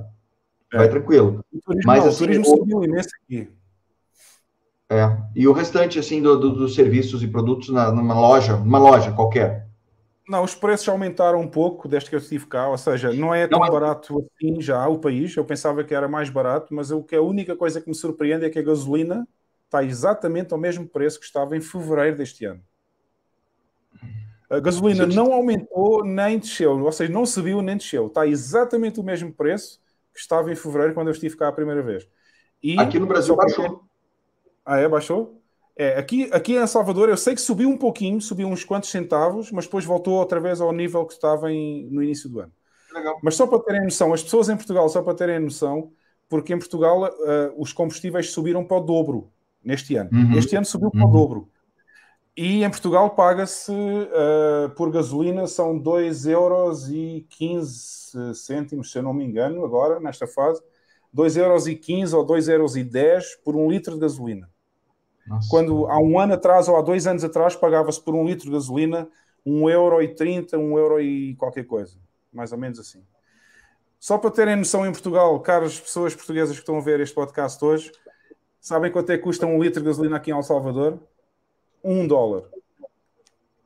Putz, cara. assim, no Brasil não está tão diferente, tá? Porque aqui a média, pelo menos aqui no sul, onde eu moro, quatro reais e alguma coisa, que dá menos de um dólar. Que dá menos de um dólar. Atualmente. É, mas, mas vocês, já vocês têm muita produção também. Vocês produzem muito, muito petróleo aí. E aqui em El Salvador eles não têm petróleo. Eles têm Sim. que importar o petróleo. Agora eu pergunto eu, como é que um país tão pequeno como El Salvador, que tem que importar petróleo, tem a gasolina a 1 dólar por litro e em Portugal, que também importa petróleo, porque nós não temos petróleo para explorar no próprio país, está a 2,15€ ou 2,10€. Agora expliquem-me isso. tá na hora, tá na hora de vir alguma uma régua melhor, aquilo que a gente estava falando, né? Em algum momento o dinheiro, o dinheiro duro precisa entrar em, na jogada. Tu acha que a economia dos Estados Unidos agora ah, está à beira do colapso ou eles vão conseguir jogar isso aí para o futuro, para as próximas gerações, porque vai ter impacto em todo mundo, né? Olha, há uma pergunta, há uma pergunta que eu acho que vai responder a essa. Uh, aliás, há uma, há uma coisa que eu vou dizer que vai responder a essa tua pergunta uh, e que tem a ver com Bitcoin também. As pessoas às vezes perguntam assim: quando é que tu achas que a Bitcoin vai chegar a um milhão de dólares? e eu respondo assim: a Bitcoin, a Bitcoin nunca vai chegar a um milhão de dólares. Porque quando a Bitcoin tiver que chegar a um milhão de dólares, o, o dólar já não existe. Portanto, já não vai haver dólares quando a Bitcoin, quando, quando a Bitcoin tivesse valorizado em preço, em preço, a um milhão de dólares, o dólar já não existe. Porque nessa fase a inflação já vai ser tão grande para que a Bitcoin, uma Bitcoin tenha o valor de um milhão de dólares que o dólar vai colapsar. Sim. E portanto, a minha previsão é que o dólar vai durar tal, tal como nós conhecemos o dólar hoje em dia, é capaz de durar mais uns 10, 15 anos, talvez e a partir daí vai haver uma grande reviravolta no dólar, ou o dólar vai se mudar muito, ou vai. O dólar, como nós conhecemos hoje, vai acabar e provavelmente o que vai acontecer é dólares digitais e vai ser desvalorizado e não vai ter o valor que tem o dólar hoje em dia, porque vai ser impossível manter. Os Estados Unidos estão com uma dívida de 32 trilhões de dólares. Como é que é possível manter uma dívida dessas? Hum. E o ano passado eram 20. O ano passado eram 20. Ou seja, neste último ano e meio aumentou quase o dobro. É, é, é, é absurdo. Mas eles jogam esse, esse problema para o resto do mundo, porque o mundo está atrelado ao dólar. Eles jogam para é frente. É o dólar vai colapsar. O dólar vai colapsar por quê? Porque o resto do mundo não vai querer afundar junto com a América, junto com os Estados Unidos. E a inflação do dólar vai ser muito, vai ser muito mal. Parênteses aqui, porque a Pri, está tá falando o que você falou para ela. Mais cripto, ó, tem que mudar. Mais Bitcoin. Aqui eu ouvi um comentário aqui, ó. Pri, mais um parabéns. Vai, vai, Muito bom, tem mais, mais um, um follower aí, Humberto. Mais um follower, e esse follower agora, a Pri já puxou a orelha dele aqui, ó. Mais cripto. Agora é, tem que mudar o nome. ah, eu, eu até ia te fazer uma pergunta. Fiz, essa pergunta eu fiz para o Reicher, para o Alan Reicher do Bitcoinheiros. É, uhum. Quanto tempo para o, o dólar cortar alguns zeros? Aí, porque no Brasil acontecia isso, ia cortando zeros, né? É, Agora corta três zeros, e o que era 100 vira 1. E, eu, e ele falou, ah, em torno de 10 a 15 anos. Se bem me lembro, acho que, acho que foi essa a resposta, mais ou menos igual a tua. Está na linha do que o Ray Dalio uh, conhece, o, já viste os, os, vídeos do Ray Dalio, acho eu. Uhum, já alguma coisa. Ele tem muito bons vídeos sobre a, sobre a previsão que ele faz, assim, macroeconómica do, do que é que vai acontecer nas próximas duas décadas, há um vídeo muito bom dele uh, sobre como é que funcionam os ciclos económicos. Uhum. São mais ou menos 250 anos, há um ciclo económico novo. Uh, e esse vídeo é muito bom e ele diz, nesse vídeo, ele também concorda que o dólar poderá ter uma vida de 10, 15 anos mais e que depois alguma outra coisa vai ter que substituir o dólar como moeda de reserva mundial, porque uh, o caminho que os Estados Unidos estão neste momento a seguir não é sustentável não vai, isto vai explodir de uma forma muito, muito má. E, e muita gente, gente vai ficar sem nada. Muita gente vai ficar sem nada quando isso acontecer. Vai ser muito mal. Eu, e o, o Bitcoin sendo, sendo uma referência, uma moeda utilizada realmente para isso aí, como ele facilitaria a burocracia, né? A burocracia mundial ia ficar. Porque tu imagina a quantidade de complicação e custo que fica incluído quando você tem você trabalha com comércio internacional e com, com dólar em cada ponto do mundo, tendo sua cotação, etc. Mesmo que o Bitcoin tenha as cotações, mas pelo menos ele não vai ser inflacionado é, ao bel prazer do, do, do, Estado que emite. Né? É, é como a gente diz, um, um, um, um BTC é igual a um BTC, portanto nunca vai deixar de ser um BTC. Agora, tudo depende do valor que as pessoas lhe vão atribuir quem já percebeu ou quem já entendeu que Bitcoin é igual à liberdade vai-lhe atribuir um valor muito elevado. Quem ainda não percebeu e pensa que está na especulação das shitcoins e que vai comprar shitcoins para depois trocar por Bitcoin quando a shitcoin fizer mil vezes, que nunca vai fazer, porque 99% dos, das pessoas que compram shitcoins acabam por ficar sem nada, e é sempre aquela velha história do não, eu estou a comprar shitcoins agora porque são muito baratas, depois quando ela fizer mil vezes eu vou trocar por Bitcoin. Isso é tudo conversa. Eu não Isso é conversa, cara. Não. Eu não conheço uma única pessoa que tenha feito isso. Nenhuma que eu, conseguiu. É, é, é, sempre a mesma conversa, falando, eu especulo para aumentar minha quantidade de Bitcoin. Mas Exato. aí, só que, só que a pessoa faz isso uma, duas, três vezes, daqui a pouco ela tem zero. É Exatamente. E, e, então, é assim, eu acho, eu acho que o Bitcoin seria, ou a Bitcoin, como eu costumo dizer em Portugal, seria muito mais, seria uma ferramenta fantástica como reserva mundial. Uh, se os países não fossem como os Estados Unidos, mas atenção que os Estados Unidos não vão deixar o dólar morrer assim facilmente, eles vão lutar até ao fim. Uh, aliás, nós sabemos o que é que aconteceu nos países em que os Estados Unidos, em que os, os nós sabemos o que aconteceu nos países que quiseram deixar de usar o dólar como reserva mundial. Não é? A gente sabe o que aconteceu ao, ao, ao Gaddafi, a gente uhum. sabe o que, é que uhum. aconteceu no Haiti agora, não é? O Haiti também está bom, é um bom exemplo agora, recente. A gente sabe o que, é que aconteceu no Iraque, no é que diziam que é, o Iraque tinha, tinha uh, bombas uh, químicas, tinha armas químicas e tinha um arsenal militar que ia acabar com o mundo quando na realidade o, o motivo pelo qual o Iraque foi invadido, não só pelo pai como pelo filho, a seguir, foi pelo facto que eles queriam usar o euro para fazer a transação do petróleo. Enfim. Uh, isto Mas a Rússia vai fazer isso agora. Né? Diz, diz, diz. A Rússia vai fazer isso agora, né? Está tentando. A Rússia e a China. Estão tentando. A Rússia e a China, mas é que a Rússia e a China não é o Iraque. Sim, é isso. É isso já. É, é assim, ó. É assim. e, e, os Estados Unidos não vão brincar com a Rússia nem com, nem com a China, de certeza absoluta.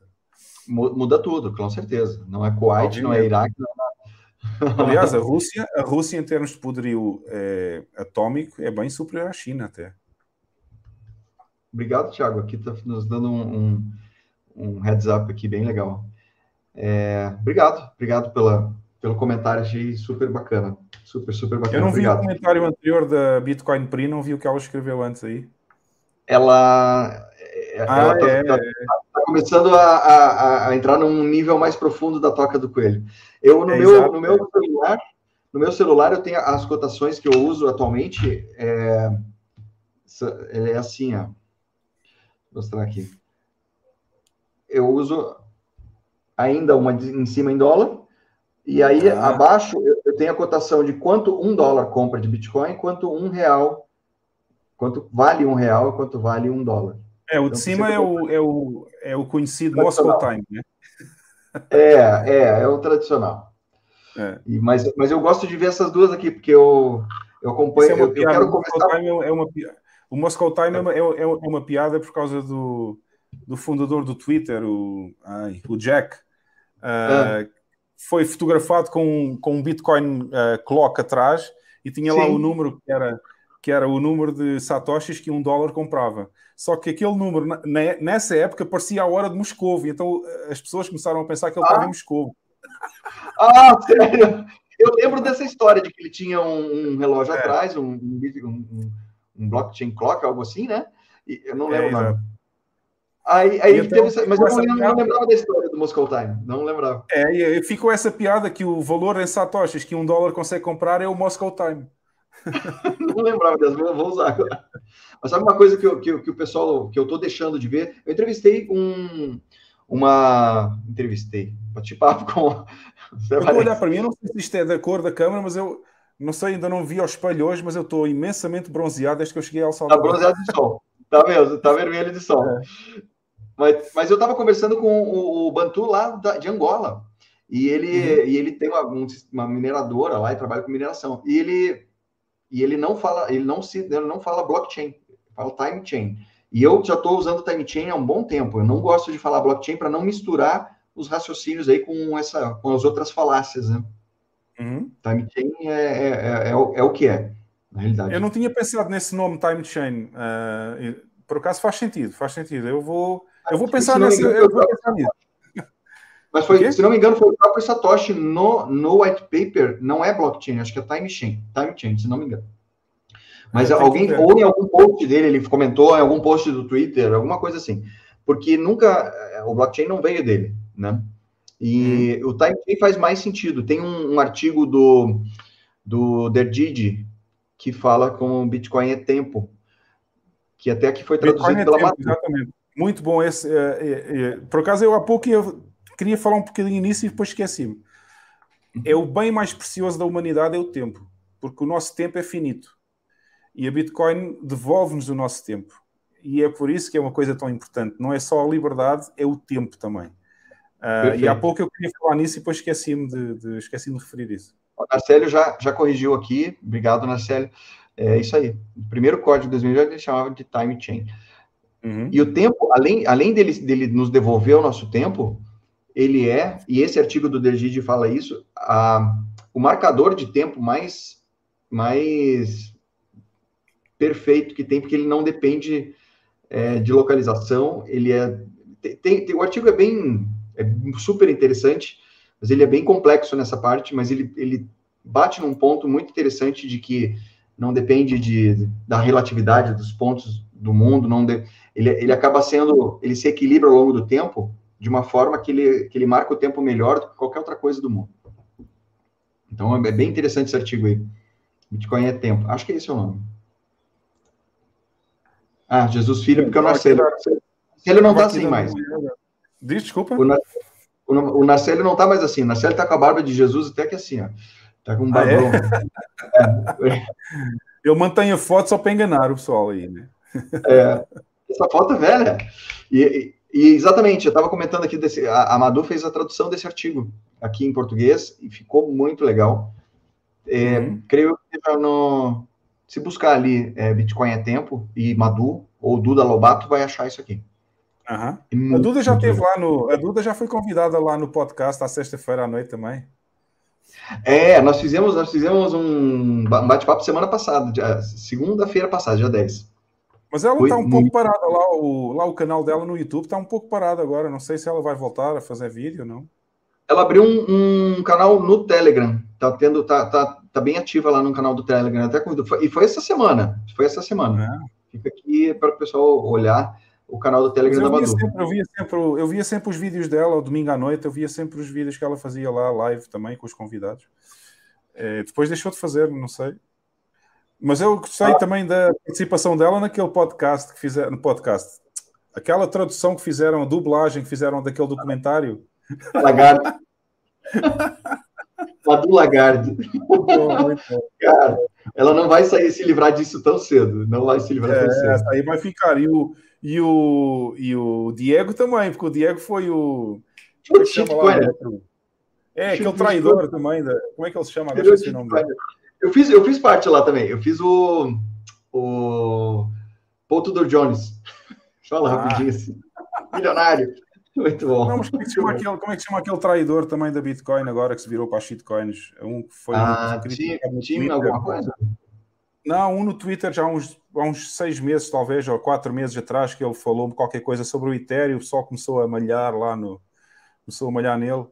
É, agora Carter, o nome O, o Chris Nick Carter? É, exatamente, o Nick Carter. Tava, é, esqueci. E quem fez o Nick Carter foi o Diego Colling. O, o Diego também está com essa. Vai, vai ficar por resto da vida. Essa... Ele colocou. Não, ele colocou na live, ele colocou Diego Colling Nick Carter. Depois ele é. tirou rapidinho. Falou, não, não, é brincadeira. o Diego falou isso. Ó, o, o, o, canal da Madu tá falando que depois que o Vitor participou do canal da Madu, ele faliu. Ah, o Vitor falou? O Vitor não faliu. Pô, é frio, Vitor, pelo amor de Deus. Eu pensei, eu pensei a mesma coisa, eu pensei a mesma coisa com o nosso podcast à sexta-feira, porque ela foi convidada no podcast à sexta-feira e no domingo seguinte já não fez mais vídeos. Eu pensei, Opa. olha só, ela vê o podcast aqui em Portugal e nunca mais fez vídeo. Ah. Falar, falar em pergunta, deixa eu te perguntar um negócio que eu, que eu, ah. que eu, que eu, eu vi em algum podcast, estou imitando alguém que eu não sei quem foi. Que ele, tá, que ele pergunta se você fosse dar a pílula laranja para alguém no mundo hoje, para converter aquela uma pessoa hoje, quem que seria, cara? Se eu conseguisse converter qualquer um? Isso. Para transformar no Michael Saylor. Não, o Michael Saylor já está mais do que pilado, né? Para, transformar, tá... para, transformar em alguém como ele, assim, tipo, tra... ah, realmente tá. deixar é... totalmente red pilado. Red pilado, sério, olha, só eu acho que eu vou. É, é complicado, porque as pessoas pensam que o poder financeiro está nas mãos do Powell e da Christine Lagarde, mas não está. Uhum. Uh, acima da Cristina Lagarde e do Paulo ainda há mais pessoas e um dos soldadinhos de chumbo dessas, dessa gente que nós não sabemos quem são é o, é o, é o Schwab. Eu acho que eu dava a hora de espila ao Schwab porque o Schwab, quer a gente queira, quer não, continua a estar acima do Paulo e da Cristina Lagarde. Concordo. É um cara que tem um poder de influência gigantesco. Se um cara desse, se um uhum. cara desse tivesse uma crise de consciência. É se eu tivesse a garantia que essa pílula ia mesmo virar a pessoa, né? Que ia mesmo converter virar, a pessoa. É, virar completamente. É isso que eu imaginei. Deixa, agora, pô, o Vitor até me tirou meu, meu, meu, meu, raciocínio aqui falando do, do molusco aqui do Brasil. Mas eu tava, eu, eu vi hoje a notícia, eu acho que foi hoje a notícia do do autor do do antifrágil, Taleb, de que ah. ele mudou. Outro traidor. Outro traidor esse. Completamente. Esse foi um cara que eu não esperava. O cara fez o prefácio do, do, uhum. do, do, padrão Bitcoin, mas, mas é. ele postou. Soube-se hoje que ele fez alguma coisa. Se não me engano, ele deixou de shortar o Bitcoin, deixou de apostar contra. Alguma coisa ele, ele fez hoje. Eu não sei exatamente o que foi, mas foi hoje que, ele, que veio essa notícia.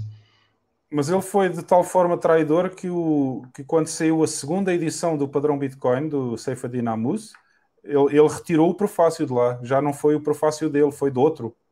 Já não, acho que foi o Michael Saylor que fez o segundo prefácio. Pode ser. Mas não o que, que passa na cabeça? Agora, né?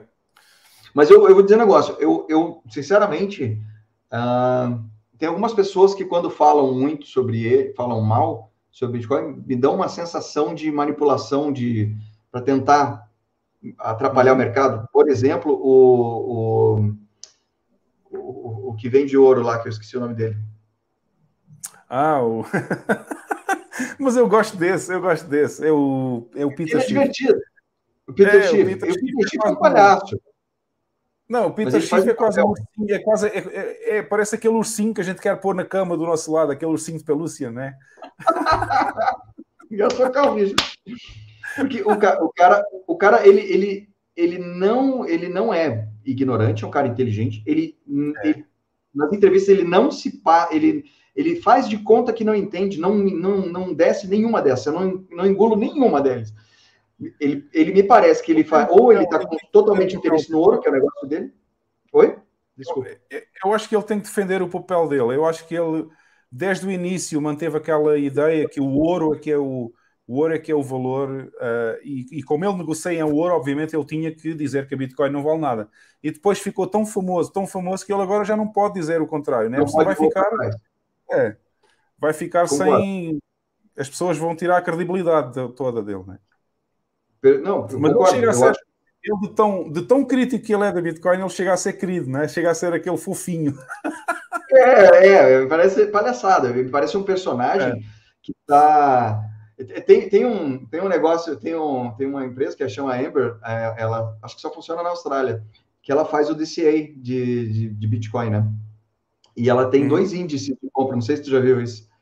Não. Ela tem dois, ela tem dois índices de compra. Você deixa preparado com o saldo lá e quando o Michael Saylor compra, você compra também, automático. Ah. E quando o Peter Schiff fala do Bitcoin, você compra também. Ah, já sei qual é a app, é, do, é da Yellow, é Yellow. Amber. É a Amber. Amber. É Amber? Sim, mas é, mas é, do, é do Yellow, daquele que fazia no Simple Bitcoin, que é o bonequinho Yellow, que aparecia com um charuto na boca. É do. É daquele que tem um nome russo, é o, é o cara que tem um nome russo, é o. É da, da Austrália? É o Svetsky. Ah. É o Svetsky. É tá, um que tem então... uma empresa na Austrália, é, ele tem uma empresa lá na Austrália, mas ele é, o nome dele é assim meio russo, é Svetsky, o que é? Svetsky? E ele fez, essa, é ele fez isso na época dele.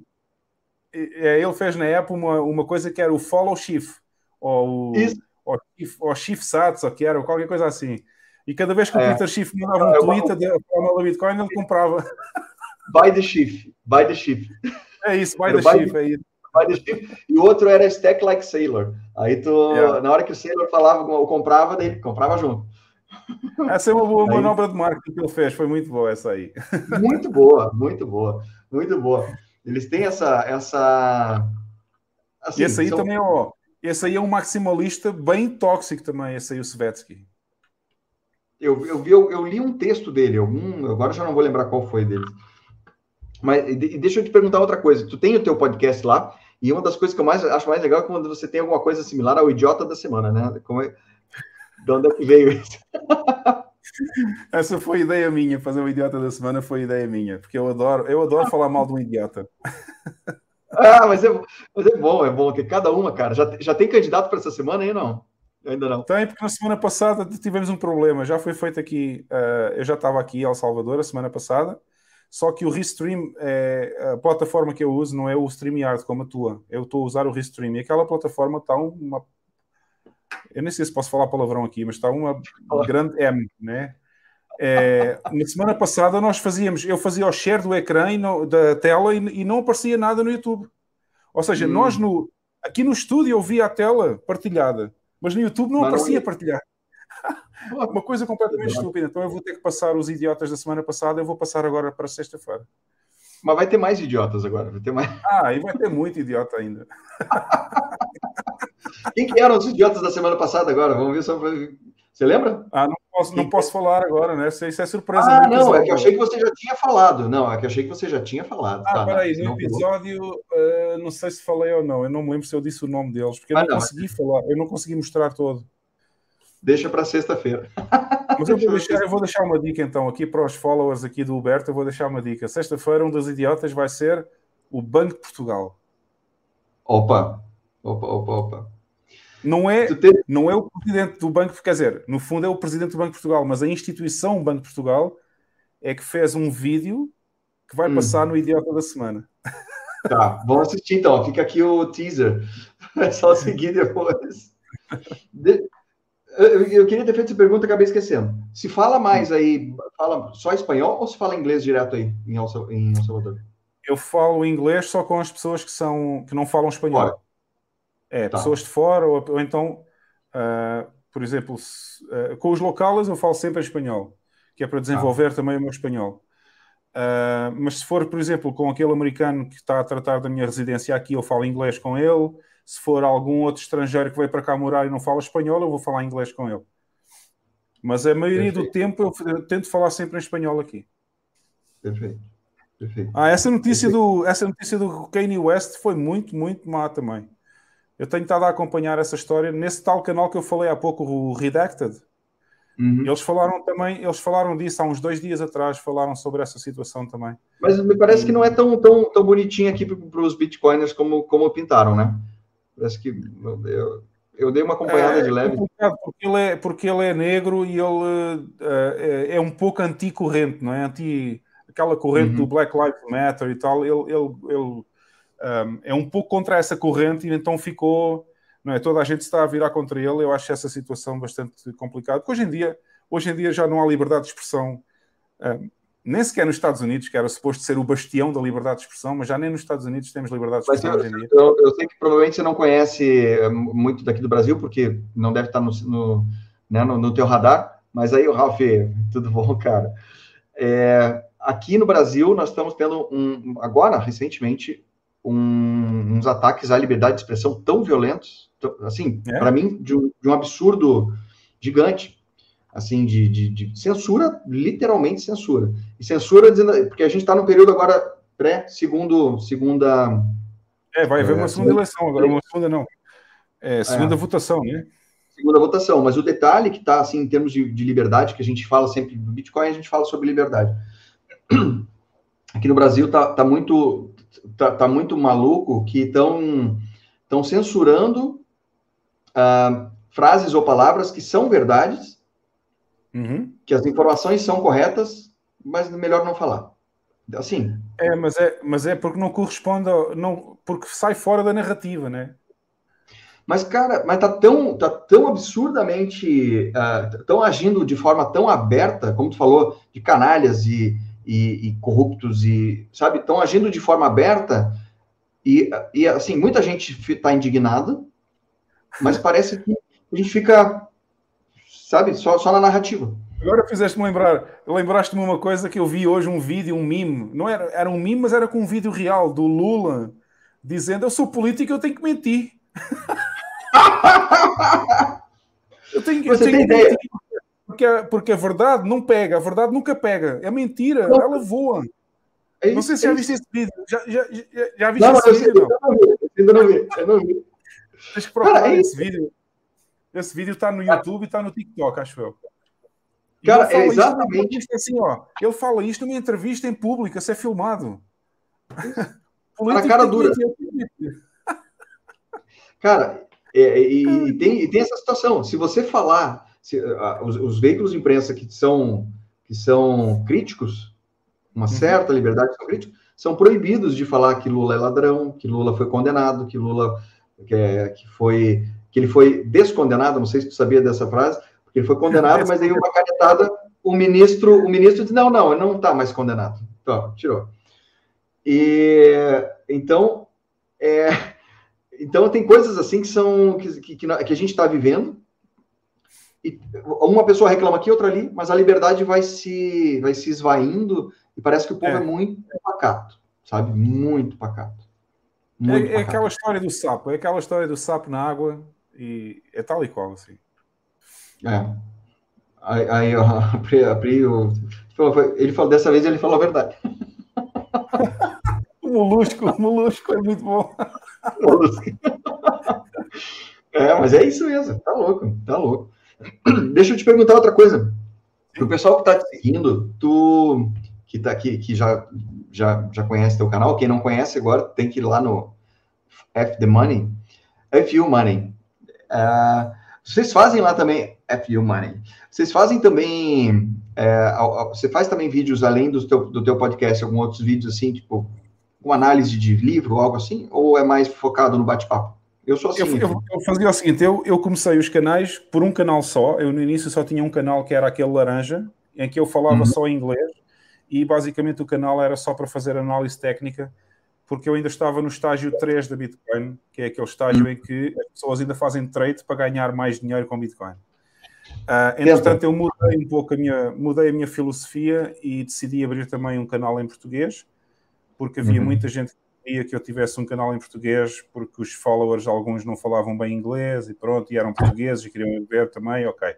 Eu comecei a fazer então, abri o canal verde, que é o que tem a bolinha verde atrás do bonequinho, e nesse aí uh, o, o canal era só em português, mas não tinha análise técnica, a única análise técnica que tinha era. Aliás, estão aí os três, exato. Está o verde, o laranja e o vermelho.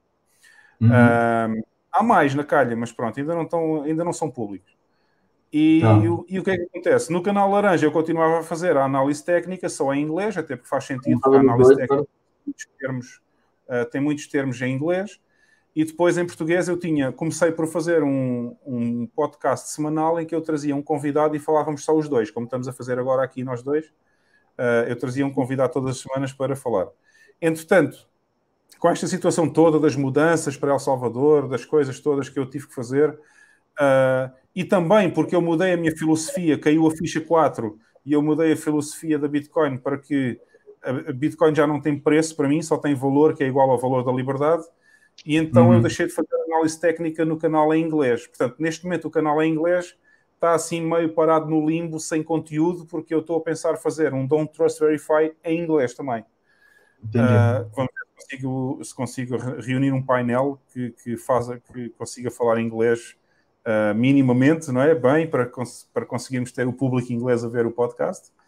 Um, uhum. E o canal português agora tem o podcast à sexta-feira, que eu deixei de fazer sozinho e convidei alguns amigos maximalistas, incluindo o Marcos, da B13, que está, que é, que está no Brasil também, que é, que é brasileiro e vive em São Paulo, e ele faz parte do painel, e mais a Carla e o Bam e o Lex, que também são portugueses e são maximalistas, uh, e decidimos fazer o podcast em conjunto, um, numa versão um bocadinho maior, porque eu fazia o primeiro, também às vezes chegava às 3 horas, mas agora fazemos uma versão um, ah, que é difícil. Nós tentamos fazer duas horas, mas nunca conseguimos fazer duas horas. Então, três horas de live. É, é, é, normalmente duas horas e meia, duas horas e cinquenta, é o tempo que fica lá os vídeos. Uh, mas pronto, basicamente agora, é. o nosso programa à sexta-feira, então, 22 horas em Portugal, 18 horas no Brasil, é o podcast semanal em que nós levamos sempre um convidado. Uh, e eu ainda não comecei a fazer vídeos além do podcast semanal, porque com esta confusão toda de andar de sair de Portugal para El Salvador, não sei o quê, ainda não tive tempo uhum. de organizar as coisas para fazer mais vídeos ainda. Uh, o canal em inglês, vou ter que esperar um pouco para ver se conseguimos reavivar o canal em inglês para ter um, um Don't Trust Verify, mas versão inglesa, digamos assim. o Bama é que dorme, exato. O Bama adormeceu em dois podcasts. Tá brincando? sério? Sério? Houve dois, houve dois episódios que ele, que ele dormiu e a gente foi embora do estúdio, ele ficou sozinho no estúdio. não acredito. Sério. ah, não acredito. Eu, eu, queria te perguntar um pouquinho, porque esse vídeo aqui fez, fez, fez sucesso aqui também, né? Ah, é, que, que quer dizer, não fez tanto sucesso como não fez tanto sucesso em termos de visualizações como fez quando não, foi, por exemplo. Mas o assunto o foi muito Moedo. interessante. Ah, sim. O Renato Moedo foi é, um dos, do... Se tu fores ver o vídeo do Renato Moedo, teve 3 mil e tal, 3 mil e tal views, já está em 4 mil, ok? É uma coisa assim. Até hoje é, é um dos mais, do mais canal também. Aqui, ó. Ele tem que ter duas horas e tal, está aí, exatamente. Já tem 3.400 uh, visualizações.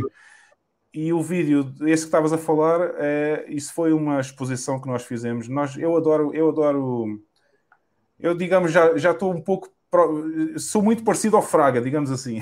Uhum. Eu adoro expor, uh, desmascarar as pessoas que estão ligadas ao, ao World Economic Forum. E, aqui esse, este vídeo é um corte. Este vídeo é um corte do episódio. É um corte do episódio que foi feito esta semana. Esse aqui, né? Sim, é. esse é o corte. Aqui faz o resumo exatamente do, do... Não, é o corte. Isso foi. Nós desmascaramos esta situação no podcast, mas depois eu fiz um corte para fazer só esse vídeo com, uh, com as pessoas que estão ligadas ao World Economic Forum em Portugal e que, e que são presidentes de associações cripto, cripto, que eu não gosto da palavra cripto, portanto, eles são presidentes de associações de shitcoins, na realidade, são shitcoins Uhum. E ainda por cima nós viemos a descobrir que eles estão ligados ao World Economic Forum. Caramba. O que, o que, o então, que é. Quanto mais, quanto mais expostos, melhor. É isso que eu acho que eu quero.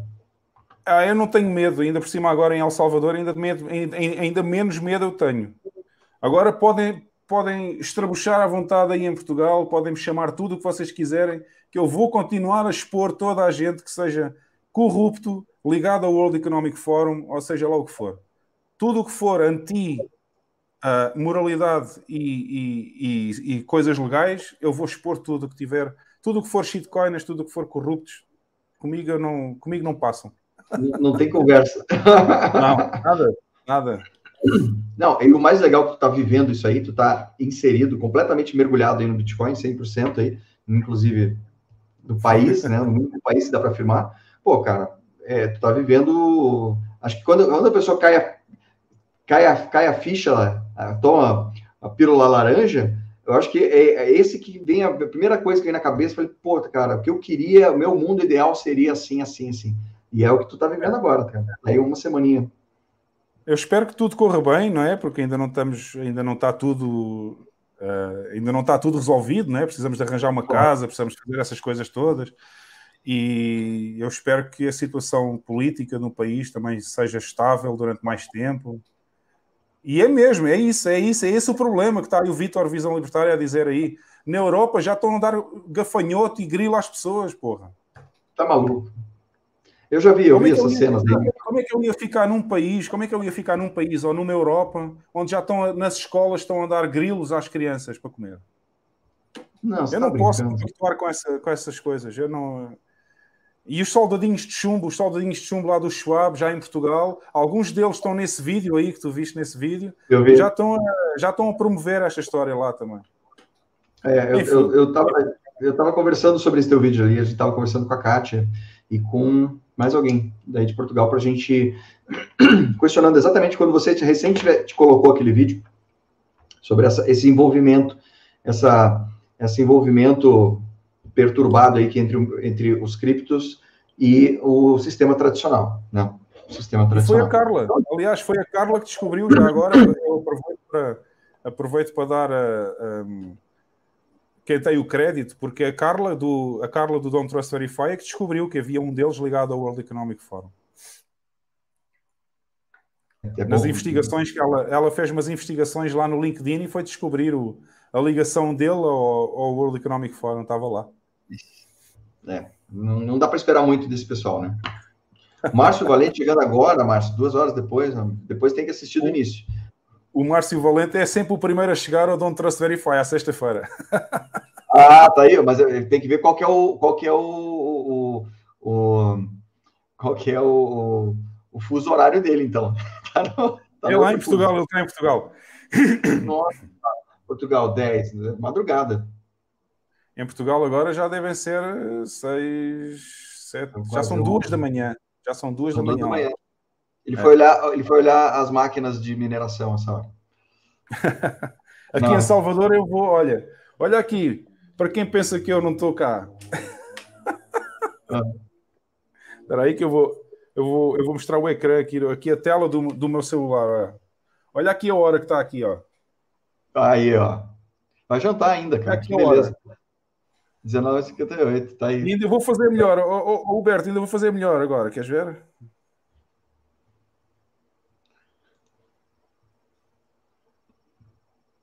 24 horas de fuso horário. Vou fazer melhor ainda agora. Oh, oh, oh. Opa, Olha peraí que eu vou botar o máquina aqui. Peraí, aí, agora Olha sim. Aí. A localização. Puta Espera aí. Legal, já, já saí do sítio. Tá aqui, ó. Estão a ver esta bolinha azul aqui? Ali? Aham. Uhum. Oi? Assim. Sim, dá para ver. Tá aí. Esta é a localização no meu celular. Pronto. Pronto o celular não acabou. engana. O celular não engana. Está aqui o Google a dizer que eu estou em El Salvador. Para todos aqueles que não acreditavam. Já estão ouvindo as propagandas em espanhol para você. Mas sabes, sabes, porquê, sabes porquê que eu estou a fazer isto, Huberto? Porque houve um idiota no Twitter, houve um idiota no Twitter que foi dizer que eu era mentiroso, que eu não estava em El Salvador. Putz, um. E, e, eu não tenho paciência para essas pessoas. Eu mando logo tomar num sítio qualquer, né? E, e enfim, pronto. E agora está aqui, para quem não acreditava em Portugal, está aqui a prova. Tá, não, mas esse pessoal tem que, tem que dar é, valor zero, não dá para dar muito, muito, muito, muito papo, não. Deixa eu te perguntar. Eu, sou, eu, gosto eu, gosto muito, de bater de frente com essa gente. Porrada, porrada. Deixa eu te perguntar, estamos, estamos caminhando para o nosso encerramento, até para você jantar, imagina aí, que não deve ter jantar. É, eu tenho jantar, eu vou ter que fazer o jantar ainda, porque cá em casa, cá em casa não. Aqui nesta casa e lá na outra casa em Portugal, sou sempre eu que faço o jantar. Aí, ó, então está na hora do jantar, está na hora do jantar. Deixa eu te fazer mais uma pergunta. Ela de vez em quando faz o jantar também, não posso ser injusto. Ah, ela vai, ela vai assistir isso aí. Ah. Olha lá. Não, não tenho seguranças, não preciso. Eu sou plebe, eu sou plebe. Eu não sou, eu não sou famoso. Deixa eu te perguntar, para indicar para o pessoal, além de, obviamente, seguir você no teu canal, o que, que, que, tu indica de para quem está começando e, em segundo, para quem para quem está já mais profundo na toca do coelho? Pode ser vídeo, documentário, autor, qualquer, qualquer dica que tu diz assim, já, já colocando vocês aí em primeiro lugar, né? É Fio Money em primeiro lugar, mas vamos lá. O que, que, que, você, que, que você sugere para a turma? Olha só, é, para quem está a começar, eu acho que se for no Brasil, eu acho que além de ver os nossos dois podcasts, não é? Uhum. Há um podcast que eu sigo sempre, é muito bom, tem muito bom conteúdo, que é os Bitcoinheiros. Ah, um, os bitcoinheiros têm um conteúdo muito bom e ensinam muita coisa, como é que se usam as wallets, como é que se faz outras coisas nas wallets. Pronto. Acho que esse é um, é um bom conteúdo para quem está a começar agora no Brasil. Uh, em Portugal, obviamente, o meu podcast é à sexta-feira à noite, mas também há um outro podcast que eu gosto sempre de referir, porque é uma pessoa que também é meu amigo, eu também gosto muito, também é um maximalista, como deve ser, assim, sério, que é o Aceita Sim. Bitcoin. É um canal que se chama Aceita Bitcoin e é engraçado que eles brincam com o S e o C, né? Uh, hum. Eu vou só procurar aqui para ver se no YouTube está com C ou com S. eu não me lembro Aceita. qual é que é Entendi, entendi a brincadeira aí. É. aceita é. Bitcoin. Puta que excelente! É. Por que eu não pensei nisso antes? Espera aí que eu vejo se encontro aqui o. Pode partilhar aí, se quiser. Onde é que tá? Ah, estava aqui já, ó. Olha. Ele é com S? É, no YouTube é com. Eu vou, eu vou pôr aí no chat privado. Eu vou pôr no chat privado que assim tu podes partilhar. Aí Põe no... que eu Tá aqui, ó. Tá aqui. aqui. Que nome legal. É. Legal. É, por acaso o nome é muito engraçado, porque é aceita com C, é, é de aceitar Bitcoin, e se tu separares o A do S e fizeres com um S, é aceita. Cara, adorei isso aí. Adorei, adorei, adorei a, a, a dica. Vejam, vejam esse canal, porque assim, esse canal é muito bom porque ele não tem muita visibilidade. Não sei porque as pessoas parecem não derem muito ao canal porque eles não mostram a cara. É só, uh, é só um vídeo passar os blocos da blockchain e tem conversas muito boas com muito bons convidados. Eu recomendo vivamente que vocês ouçam também esse podcast. É português de Portugal, portanto já sabem, vão ouvir sim, o sim. sotaque de, de, de Portugal. Mas é esse vídeo. É... Demais. Ele às vezes, no, às vezes ele escreve aceita com o A separado e depois tem um S em vez do C, que é para parecer uma seita religiosa mesmo. É, eu, eu, eu, adorei isso aí, cara. Achei, achei genial a, a, a brincadeira com Aliás, nos vídeos, se tu vês os vídeos, se tu vês os vídeos, tem o nome aceita com o S. Aí, ó. Aceita Bitcoin. É. Olha que beleza, cara. Cara, foi excelente. O nome do canal demais. tem o C e o nome dos vídeos tem o S. Cara, gostei demais, demais. Vou, vou, vou dar é. uma. Vou dar uma, uma navegada aqui depois. É, eles têm conversas. Normalmente eles têm uns convidados muito bons também. E o próprio Tiago e o Objeto. O Objeto é o. E o Tiago são os dois eh, do uhum. painel fixo, né, os fundadores. E eles têm convidados muito bons lá. Portanto, eu recomendo também que ouçam este podcast, que é muito bom. Uh, é só Bitcoin. Atenção, não há shitcoins também aqui neste podcast, é só Bitcoin. Puta, que legal. Que legal. Pô, excelente, excelente, excelente.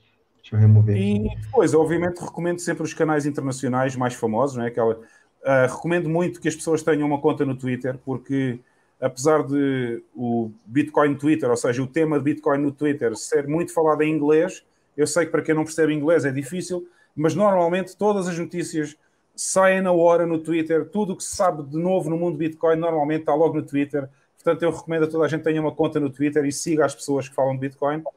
Uh, e deixa-me ver, então há alguns documentários bastante bons sobre, sobre Bitcoin. Também há muito bons documentários sobre isso, não só no Netflix, mas também outros. Uh, já sabem, BitTorrents por aí fora também podem sacar muitos documentários desses.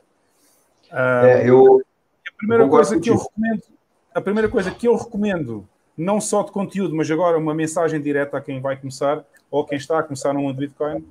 Um, olha, está aqui, começou agora uma tempestade aqui. Não sei se estão a ouvir os, os trovões aqui fora, não? Não. Não. Bem, mas chuva, chuva, chuva, mesmo a sério agora. Um, Olha que legal. E o que eu recomendo é que tentem entender o mais possível, tentem ler o mais possível sobre Bitcoin e tentem perceber que Bitcoin não é só dinheiro, é também uma forma de sair da escravatura moderna que os Estados impõem às pessoas. É muito importante perceberem o valor da Bitcoin, não é só o valor monetário, é também o valor que nos dá de liberdade e de podermos ser independentes da vontade dos outros, do Estado ou do governo, ou seja, de quem for. Essa é a parte muito importante que tem que ver. Perfeito, perfeito. Ele é muito mais do que só essa. Tem escondido por trás dele muitas outras camadas. Tá forte a coisa aí. Tem muitas outras camadas aí Muita. que a gente. Ó, uma último... Parece uma cebola quando vamos tirando assim a camada de cebola. É impressionante, é impressionante, é impressionante. Eu nunca imaginei que eu fosse conhecer tanta gente legal e tanto assunto legal e fosse, fosse aprender tantos, tantos tópicos interessantes. Pergunta, última pergunta do Vitor aqui, então. Perguntou se já está com a antena. Não, acabou de chegar, faz uma semana. Ainda não, ainda não. É, mas ele deve estar a perguntar isso porque a internet se calhar está boa e ele está a ver que a imagem está, está fluida. Tá boa? E está a perguntar, não, esta internet é, é 5G. Ai, maravilha, maravilha. É. Tá bem, a estrutura está legal, tu está te sentindo assim, bem seguro e tranquilo aí? É, é, essa é uma pergunta que eu queria ter feito. Cara, olha só, olha só, não há, isso é tudo mentira dos mainstream media. Não há esse problema todo que falam aí Obviamente que há situações em que a polícia ainda está a cercar alguns sítios, algumas zonas, uh, para prender os mafiosos que, andam, que andavam por aí, mas já foram presos mais de 60 mil, e o país está muito seguro, muito seguro. Uh, não tenham medo de visitar El Salvador. Se quiserem vir a visitar El Salvador, mandem mensagem para mim. Nós vamos encontrar, vamos tomar todas aí, saideira, saideira, sem, várias saideiras. Show, vamos fazer. Eu tenho muita vontade. É, olha que não é como o paraíso aqui em Portugal, aí vai tudo pelo ar, nem o El Salvador te salva. É, é. o Márcio Valente, o Márcio Valente é, um, é, um, é um grande follower aí do nosso podcast à sexta-feira, do Don't Trust Verify. Uh, ele, ele, segue os vídeos todos e é, e é sempre bem-vindo, obviamente. Mas ah. eu acho que as pessoas têm uma ideia muito errada. Eu acho que as pessoas têm uma ideia muito errada sobre El Salvador. Mas é preciso virem cá, têm que vir cá conhecer como eu fiz. Ok? Tá. Vou é fazer assim uma delas assim vão ter a realidade de como é que funciona o país, tudo tudo que se passa aqui. A vontade não falta, cara. Eu vou, eu vou, tá no meu, meu, meu roadmap aí. Em algum momento quero conhecer isso. Quando eu tiver, quando eu tiver a minha casa, Alberto, guarda, guarda um pouquinho essa vontade aí.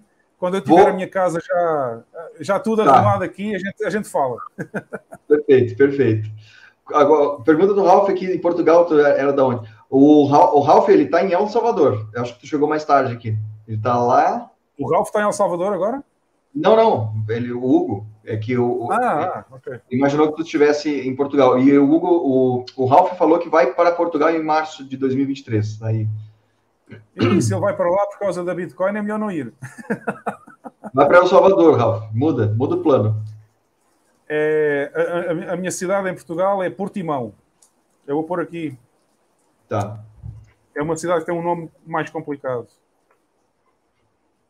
Eu vou botar é, aqui Portimão no... fica, fica no Algarve, fica no sul de Portugal, mesmo junto ao mar. Legal. Legal, legal, legal. Portimão. Muda localização. É. Aparece. Portimão, é, tá ali. O Algarve é estilo. O Algarve em Portugal é estilo assim, o Nordeste do Brasil. Tem praias lindíssimas. E essa cidade okay. fica lá, fica nessa zona também. Pô, que maravilha, que maravilha. Hugo, estamos caminhando aqui para os nossos finalmente. As minhas, as, minhas, as minhas lives eu sempre digo que eu vou fazer uma hora, eu nunca consigo. É, a, gente, a gente sempre diz que vai fazer duas horas, faz sempre três. Mas é bom demais. Olha. Tem uma das coisas que eu adoro fazer é conversar sobre isso, cara. É trazer. É, o, o, o, meu canal nasceu disso, cara. Nasceu da vontade de eu conversar com alguém. Eu, tinha, eu tenho um grupo no, no Telegram, que, que é bem ativo até no Telegram, e eu comecei a fazer Pô, live. Eu não, sabia, eu não sabia, manda para mim o grupo que é para eu ver lá. Claro, claro. Você não está no meu grupo? Eu... Não sei, acho que não, não sei. Qual é o nome? Road BTC 100. Eu já te ah, marquei lá. Eu não, achei que eu tinha te marcado. Manda já, aí já bota para mim, por favor. Claro, claro, claro. Deixa eu até botar aqui para o pessoal. Ouviu agora? Agora sim, agora eu vi. Agora eu escutei. Olha só. Vai cair. Olha, Ah, agora não. Eu vou, eu, eu, vou esperar o próximo relâmpago e vou ali à janela só. Quer dizer, se o ah, tá. não tiver acabado. Não, se não cair, se não cair no meio do caminho. Mas deixa eu, deixa eu já te passar ali, Hugo, se tu puder, eu, depois eu te mando o convite, ou é, é t.me road BTC 100, que é o, que é o nome do okay. projeto. E lá é, eu queria eu queria conversar, lá tinha muita, muita gente conversando, perguntando sobre, sobre coisas, enfim, sobre Bitcoin, etc. É, e aí agora eu a gente chegou, pô, eu queria conversar com alguém, com as pessoas do grupo, com o Nicolas, com e aí começou o canal veio que veio disso aí, de, de sabe que no meu dia a dia eu não tenho com quem conversar, amigo aqui. As pessoas que eu tinha que conversar de Bitcoin já conversei. Foi? O raio? Foi outro agora, bem forte aqui. Vai cair, vai é, cair. Tira da tomada do teu computador. não. não, isso é um, é um, é um laptop ele tem proteção. É, então, é, então deixa na bateria, porque vai cair. Se tá desse jeito aí, vai cair. Uh, mais seis horas de live. Nós fizemos na segunda-feira de, de, comemoração do, do, do, do, projeto de três anos, nós fizemos sete horas de ah, live. Essa foi, essa foi bem é grande. É. É, é, é, é, puxado, mas é uma delícia, cara. Eu gostei de. Porra. Olha lá. Viana do Castelo, o oposto. Ah, é, visitar aí, lá no norte, lá na pontinha já, lá em cima. É. Show, show. É, mas, mas fica aqui para a galera é, conhecer o grupo lá do Telegram, para quem não conhece ainda. É, eu já vou te mandar depois o convite. Já te mando o convite tá lá para você estar lá com a gente. Tá? E, cara, quero te agradecer demais aí pelo nosso bate-papo. Quero, ah, quero que você mande um abraço para todo mundo. Eu já, eu já queria ter falado contigo há mais tempo, já há muito tempo que a gente via um e o outro, mas nunca falávamos Sim, assim, né? É, eu nunca tínhamos conversado, é verdade.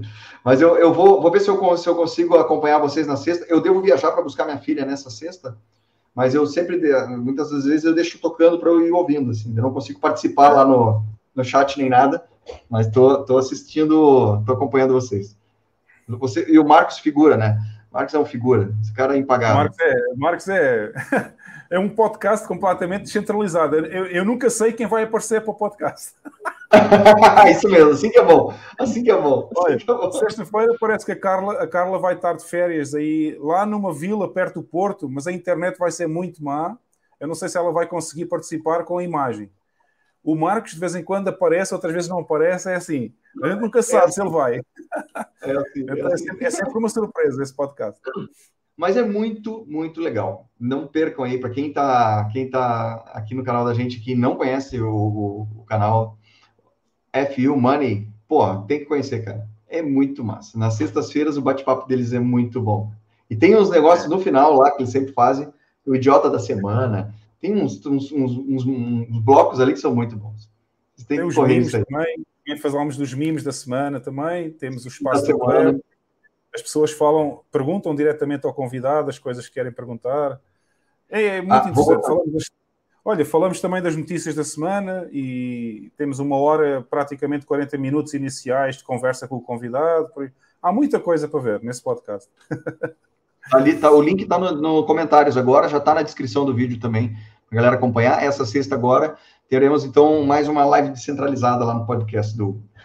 É. 18 horas no Brasil, 18 horas de São Paulo, não esqueça. 18 horas de São Paulo, tá? É. Já está lá, marquem lá, já, já, já cliquem no sininho. Tem que ser um pouquinho mais cedo, porque lá, lá, em Portugal, 18 horas do Brasil, lá em Portugal já é. são 22. É, exatamente, exatamente. Eu tentei fazer aqui no. no olha lá, já está inscrito aqui. E agora, para mim, agora para mim são três. Agora para mim são três horas aqui em El Salvador, três da tarde. Três a mais? São três a mais, né? Não, não, não. não, não. Em Portugal são 22, em São Paulo são 18 e aqui em, aqui em El Salvador são 15. Nossa. São 15 horas que o podcast começa, né? Que beleza. Que beleza. É, é então tu tá. Da gente, tu tá três horas de diferença. Não, é, é, é, legal. Agora tu vai aproveitar o resto do teu dia, eu vou. Eu agora vou fazer o jantar, vou fazer o jantar e vou, e vou relaxar um pouquinho, que já estou. Hoje andei o dia inteiro a ver se comprava Andei desde as 8 da manhã até a hora do podcast para ver se encontrava uma casa para mim. Estou tá, cansado, agora é jantar e relaxar um pouquinho assim. Não, mas agora com calma aí, vai com calma, vai achar uma que tu gosta. Já, já. É. Regina chegou agora, Regina. Tem que pegar do começo de novo. Estamos encerrando. tá Regina. A Regina tem que pôr Bitcoin Regina aí no nome também. É, tá todo mundo colocando lá Bitcoin, Regina, Bitcoin, Pris. Bitcoin, um monte de coisa. Tem que mudar o, o, o nick aí para todo mundo. Eu quero ver se a Pri, eu, eu, eu, quero ver se a Pri vai aparecer lá no podcast sexta-feira. Sexta-feira a Pri que tá aí vai lá aparecer com, com o novo nick dela. Tem que estar tá com o novo nick. Não pode trocar, não pode mudar mais agora. Já está feito. É. Hugo, obrigado, cara, pelo teu, pela tua participação. Opa, o Brasil tem cinco fusos, né? Tem, três, três. É, por isso é, que eu é por isso que eu falo 18 horas de São Paulo. É de São Paulo, é o Fuso Nosso de São Paulo. É. Hugão, obrigado, cara, pelo teu, pela tua presença hoje aqui, pelo bate-papo excelente. Tinha mais umas perguntas aí, mas eu vou guardar para uma próxima. Deixa comigo. Tá? É, e a gente, a gente vai conversar também para ver se tu vais lá no Don't Trust Verify. E eu vou falar com a Carla, que ela é que. A Carla é que faz a organização lá da agenda com os convidados e tal. Na hora que for, me avisa que eu vou. É o maior prazer, cara. E, ó, deixa eu te falar, Regina, nós conversamos bastante sobre o dia a dia de El Salvador. Pega o começo é. do vídeo que vale a pena. Tá aí um, tá aí um vídeo que fala, falando bastante da, da chegada dele aí, como que a coisa está sendo. Tá? E daqui a pouco o Hugo vai ser o presidente de El Salvador, então aproveite agora. Já dá para morar na casa do presidente, olha aí. ah, maravilha. Hugo, obrigado mais uma vez. Olha só, vamos, vamos fazer vir aqui e gostei muito também de conversar contigo aqui duas horas, duas, mais de duas horas já. O tempo passa rápido. Né? Faça rápido, faça rápido. É. Não, e um daí a gente está falando da pergunta, né? Daí vem pergunta de novo, a gente dá uma interrupção. É. Foi um prazer e vamos, vamos, ver se a gente combina aí um, aí um desses episódios de Don't Trust para ir lá também com a Kat e falar do projeto e essas coisas. Perfeito, todas. perfeito. Vamos sim, é. vamos sim. Tem o maior, maior, maior prazer. Obrigado, gente.